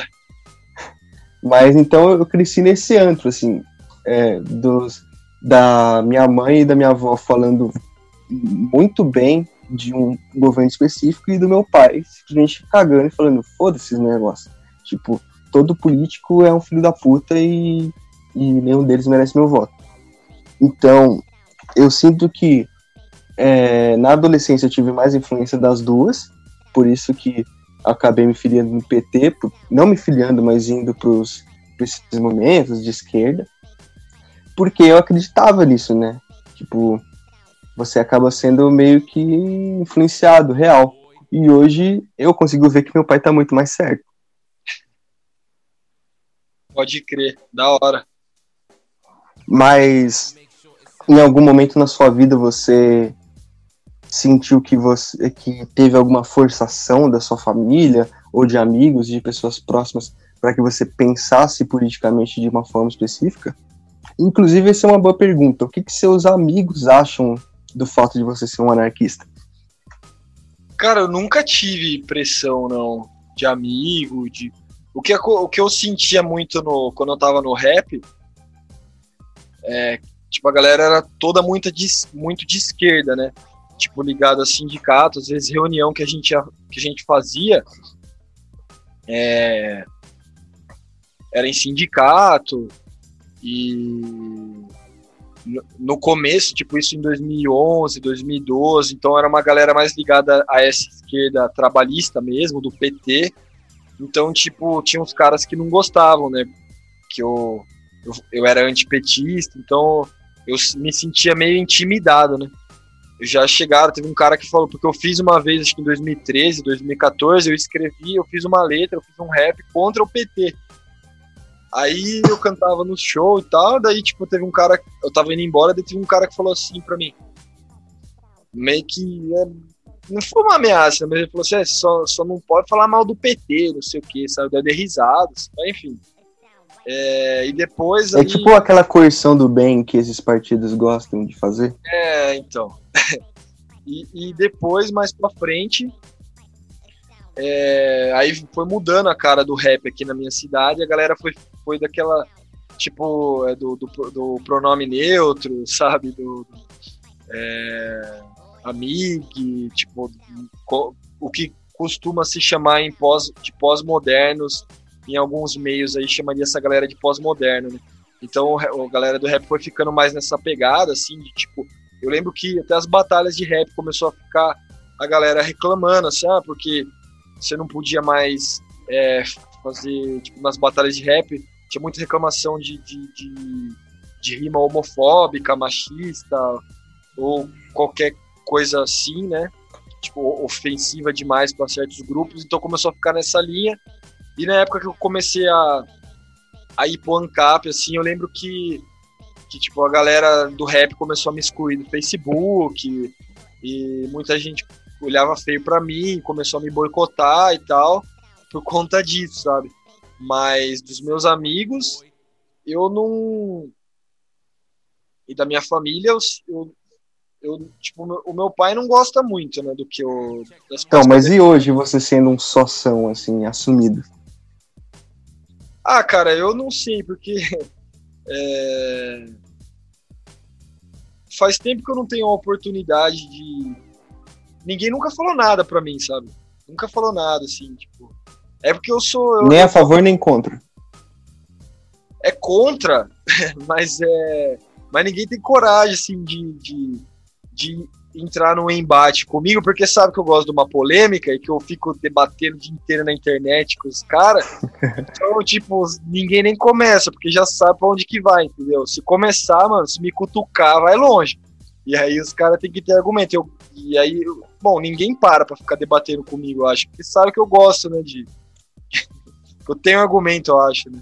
Sei lá, ou Não, que eu sou é chato. que você gosta da treta, você gosta de ver a galera sangrar. É, que eu sou chato, né? Que eu sou chato. Eu nem, nem começa, porque já sabe que o bagulho vai longe. Mas é.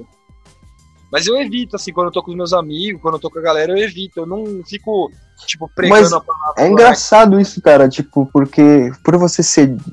É, a gente vai entrar nesse debate, nem, é, nem vai entrar, na verdade, porque a gente já tá no final mas eu vou usar o termo esquerda aqui de uma forma mais generalista, tá? Mas por você ser mais de esquerda, eu imaginava que você conseguia ficar mais de boa com essa galera, assim, de defender meio que as mesmas pautas e tal. É, nos momentos que eu fugi da, da esquerda da minha vida, né? É, eu tive esses pequenos problemas aí, que eu não vou nem chamar de problema, mas esses inconvenientes, esses incômodos. Né? Mas agora, hoje em dia, com essa galera, não. Tipo, muitos caras veem que eu não sou mais ANCAP, né? Tipo, inclusive eu tava com um amigo meu esses dias aqui do que can, canta rap, cantou rap comigo durante muitos anos, ele a gente entrou na, na no assunto lá do da manifestação é, pró-Trump lá, dos caras que estavam com a bandeirinha amarela do ANCAP, daí tipo o cara falou, ah, você não é mais ANCAP, né? Eu vi lá os caras, tipo, então a galera já, hoje em dia eu consigo conversar mais com essa galera. Tem cara que se candidatou a vereador, que é de esquerda, acho que é do, do, do PT, e é, tipo, a gente conversa bem, assim, sei lá, nunca tive grandes problemas, entendeu? Mas em algum momento ou outro, alguma, alguma pessoa ou outra, acho que ficou é, de rabo virado comigo por, conta de alguma pauta mais à direita que eu tenha defendido. É, porque assim, por, mais, por pior que tenham sido nossas ideologias anteriores, a gente tem um, uma carta boa na manga, que é o fato da gente nunca ter defendido o Bolsonaro nem essa nova direita, né? É, então, realmente, eu nunca defendi Bolsonaro, né? Apesar de ter sido contra o PT e tal, eu sempre odiei o Bolsonaro, né? E, mesmo quando eu era ANCAP, cara, eu odiava o Bolsonaro. Eu era ANCAP que odiava, odiava. E olha que ANCAP que odeia o Bolsonaro hoje em dia dá difícil de achar. Então. Eu odiava mesmo, assim, odiava o cara, eu, enfim. É, e odeio ainda, né? Mas e, e, você, você acha, como é que é a tua relação aí com teus amigos, com a tua família, com a tua família em relação ao que, ao que você defende, ao anarquismo?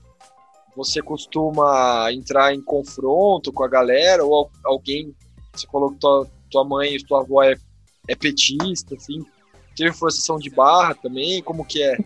Então, treta nunca rolou, porque eu também, eu só sou chato na internet, quando vai pro, eu, eu acho o seguinte, assim, a internet é o lugar pra gente debater política, sabe? No mundo real, mano, você não vai ficar tomando uma cerveja com teu parceiro e falando chato pra caralho, né? Tem muita outra coisa mais interessante para falar. Tipo, e é um bagulho que você não vai conversar porque você sabe que necessariamente vai acabar dando uma treta. Então eu prefiro não, assim. A menos que o cara puxe o assunto, eu até falo, e mas eu nunca vou, tipo, ser aqueles caras palestrinhas, sabe? A pior coisa, tipo aquela galera do, galera do Twitter, eu sempre lembro de um print, de um meme, que é o cara postando no Twitter assim: Não, tem que militar sim, sabe? Se seu amigo for machista no rolê, você tem que falar sim. Se a sua amiga for racista, você tem que falar. Enche o saco de todo mundo, só assim eles vão aprender. Aí logo depois tem prints dele reclamando que ninguém chama ele pra dar rolê. Eu acho que é mais ou menos isso, assim. É, tipo, tem lugares e lugares e que você não pode ser chato. É óbvio que você não vai compactuar com coisas absurdas, né? Mas também você não vai ficar pesando na ideia de todo mundo o tempo todo. Isso é insuportável. Então o meu rolê sempre foi muito mais, não neutro, mas mais de boaça com esse negócio. A questão é o seguinte, tipo, mesmo meu é, minha virada liberal não era tão liberal assim, né? Porque eu sempre fui progressista. Então, e eu sempre entendia que eu precisava falar das coisas que eu defendia, né? Esse tal livre mercado, menos impostos, até essa defesa do capitalismo, de uma forma que fosse mais desconstruída, para que essa galera pudesse entender do que eu estava falando. Então, naquela época, eu era o liberal mais sócia que você podia conhecer. Assim, eu usava o termo socialista para falar de liberalismo, sabe? E aí esse discurso ficava mais palatável para as pessoas. De, e aí depois que eu virei anarquista mesmo, ficou mais fácil até, porque eu eu vou falar, tipo, eu sou meio que essa pessoa, sabe, do, do, do desconstruído, da federal, porque eu sempre estudei esse tipo de coisa, sempre estudei arte. Hoje mesmo Hoje em dia não por causa da pandemia, mas eu estudo numa escola de arte, então, tipo, eu vivo um dia inteiro com essa galera. Então é muito mais fácil eu explicar os meus rolês, sabe? De como anarquista e como socialista, tipo, a galera até fica um pouco assim, é, meio de, de é, impressionada, como eu sou é, sempre muito extremista nas minhas opiniões. Sempre quando alguém me pergunta é, qual a minha posição política, eu sempre falo que eu sou de extrema, extremíssima esquerda, então, tipo, fica um pouco mais fácil, porque eu já sei mais ou menos qual que é o tipo de narrativa que essa galera entende melhor. E aí, quando. E aí, naturalmente, você acaba puxando um pessoalzinho pro, pro anarquismo. Os meus amigos mais próximos, que são do, da, da escola e da faculdade, eles só não são anarquistas porque eles acham que o negócio não é praticável mas teoricamente eles concordam com tudo. Cara, e, é exatamente, velho. Eu tenho, eu conheço várias pessoas assim, pessoalmente. Inclusive, o meu pai e meu irmão já falaram isso para mim, que eu tô certo nas ideias, mas é utópico. Então, é meio que isso. Então, eu já fico feliz só por isso, sabe? Entre isso ou a pessoa defender é, cegamente o Ciro Gomes ou o Paulo Guedes, eu prefiro muito mais que ela pense desse jeito porque com certeza ela vai, mesmo é, participando do, do, da política, ela vai ter uma visão bem mais crítica das coisas. Então eu ainda prefiro assim do que os outros extremos, entendeu? Agora, tem alguns amigos meus que são bolsonaristas. E é muito engraçado, principalmente aqui da Quebrada. Tipo, é muito doido. De 2017 para frente, e aí eu acho que é por culpa da esquerda brasileira, é, aqui na periferia, tipo, todo mundo vir, acabou virando conservador e bolsonarista, mano. Que doideira. Tipo, né? uma. Até, mano, eu tenho meus amigos do movimento. Até os traficantes, tem traficante que defende Bolsonaro. Ô, louco. Sabe? E é muito doido porque eu defendo as coisas, né? E eu sou um progressista, a gente já conversou sobre isso. Então ele sempre fala, ó lá, chegou o petista, tá ligado? Teve uma. Ó, pra você ver, teve uma situação que eu tava tomando uma cerveja, acho que faz umas três semanas, na, na, na, pra, na praça não, na calçada de um colega meu. A gente sentado assim. E aí chegou um, um amigo nosso, um conhecido, e falando, né, contando a história de que ele levou, ele foi parado numa blitz meio-dia no meio da cidade. Meio-dia. Aí eu fiquei, tipo, porra, que merda, né? Tá ligado? E falei em voz alta, porra, esses mano, esses policiais não tem nada o que fazer de melhor na vida deles, né? E os caras viraram a cara pra mim. Até o mano que foi parado na Blitz. Nossa. Ele falou, não, ah não, mas os caras estavam só fazendo o trampo deles, porra. Nossa. E aí um cara, o meu colega, ele virou pra mim e falou, não, não, leva o que ele fala em consideração não, porque ele é petista, sabe? Porra, tá ligado? É isso. Caraca. Tanto é que você sabe, eu nem costumo nem falar tanto sobre anarquismo no meu Facebook pessoal, tipo, publicamente, e a maioria dos memes que eu faço, que eu posto lá são em inglês, principalmente para não ter esse tipo de debate, sabe? É meio cansativo e é uma galera que, sabe, tudo que não é ama o Bolsonaro, para eles é ama o PT, assim, não tem nenhuma abertura para falar sobre nada. Não, mas é, é isso mesmo, ah, cara. Pode falar. Eu conheço um monte de trabalhador que é, tipo uma mina que trabalhou comigo, assim, pegou e falou, mandou para mim em 2018, um pouco antes, né, tipo uma propaganda para votar no Bolsonaro. Aí ela escreveu assim, né? Ah, vou, vamos votar no Bolsonaro para Porra, mina bolsonarista é foda, né? Perde até o charme, mano. Mina é bolsonarista e não, mas ela é casada, tudo. Tipo, mina bolsonarista, assim, é, é pobre, tá ligado? Não é nem classe média. Ela chegou, vamos voltar no Bolsonaro para acabar com o comunismo no Brasil. Eu falei pra ela, o que é comunismo? Aí ela não respondeu, claro, né? Tipo, a pessoa, eu não sei qual que é, cara. Eu conheço várias também, pessoas assim que, que é tipo bolsonarista e que é, mano, não, a gente pode até falar sobre isso depois no episódio futuro, mas eu acho que é muito por culpa das esquerdas, cara. A esquerda, essa esquerda cirandeira, com a qual eu, de certa forma, até faço parte, porque eu vejo, eu convivo com elas todos os dias, é uma galera que está completamente deslocada da classe, tra classe trabalhadora e que acha, inclusive, que os proletários hoje em dia são burros, sabe? Tipo, o Covas ganhou em São Paulo, eu acho que até te contei essa história. E os esquerdistas cirandeiros do meu Facebook estavam falando que os pobres do, do, de São Paulo eram tudo burro porque não votaram no Boulos. Então é esse o nível da galera.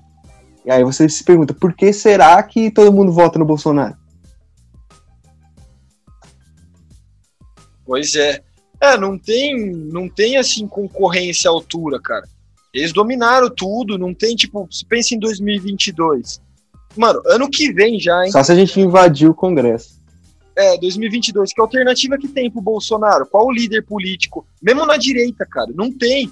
Não tem ninguém na esquerda. No máximo, o Ciro Gomes é o, é o que, que, tipo, é um líder, assim, que, que tá, é, tem mais apelo popular, talvez. Sim. Mas não no chega. No máximo, vem alguém, sei lá, de uma frente ampla, assim, um Luciano Huck, tá ligado?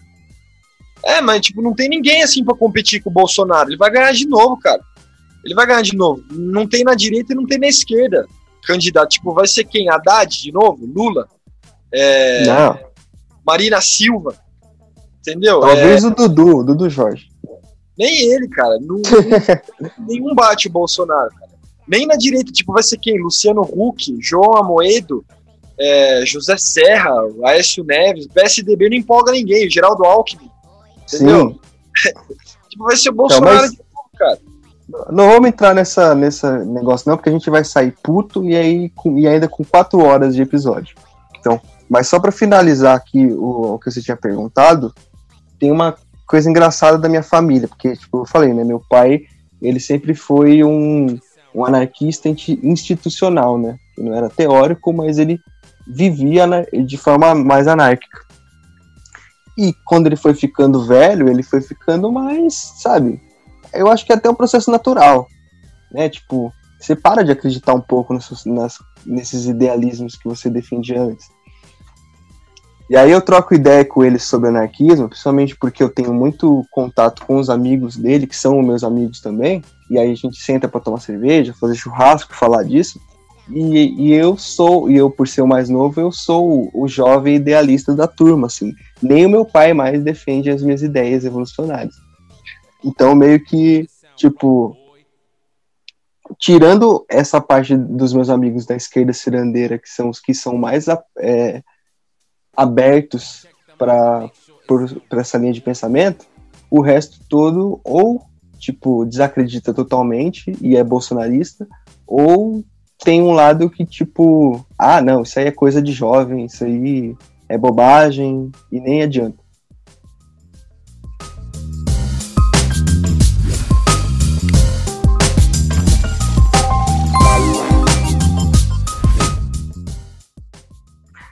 Foi, foi bastante produtivo, foi mais até do que eu imaginava, por ser um podcast só com a gente.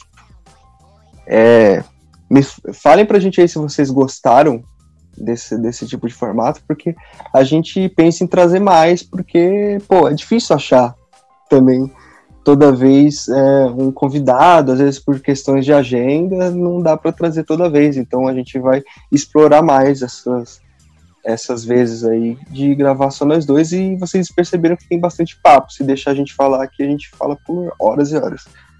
Mas então é isso. É, tem alguma consideração final aí, Henrique? Uh, acho que, bom, é, só queria agradecer aí a todos que estão ouvindo, ao Jonathan.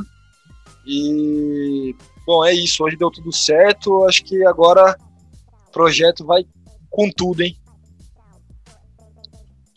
Bom, então eu também agradeço a todos vocês aí que estão aí há duas horas escutando nossas belas vozes falando várias coisas.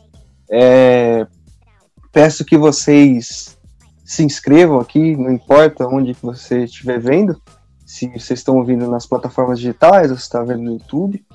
É, provavelmente vão ter outros episódios aí, se você nunca ouviu o nosso podcast, também pode ouvir, onde você estiver. E não esquece de dar uma passada também na descrição, seja do, do da plataforma de streaming, ou seja do YouTube, que vai ter tanto o link para o canal do Henrique, que é o anarco-individualismo, quanto para os outros amigos nossos que estão no projeto dos canais anarquistas. A gente já tem mais de 10 canais aí com muito conteúdo que vocês podem aproveitar, inclusive lives juntos, juntas nossas, comigo, com o Henrique, com outras pessoas. Que, então tem bastante conteúdo anarquista aí para consumir se você tiver interesse. Por hoje é só. Espero que vocês tenham gostado novamente. É, e é isso. Tchau, tchau e até a próxima. Boa!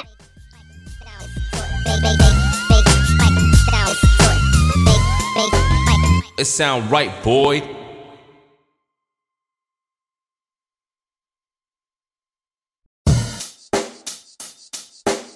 Check the mic and make sure it sound right, boys.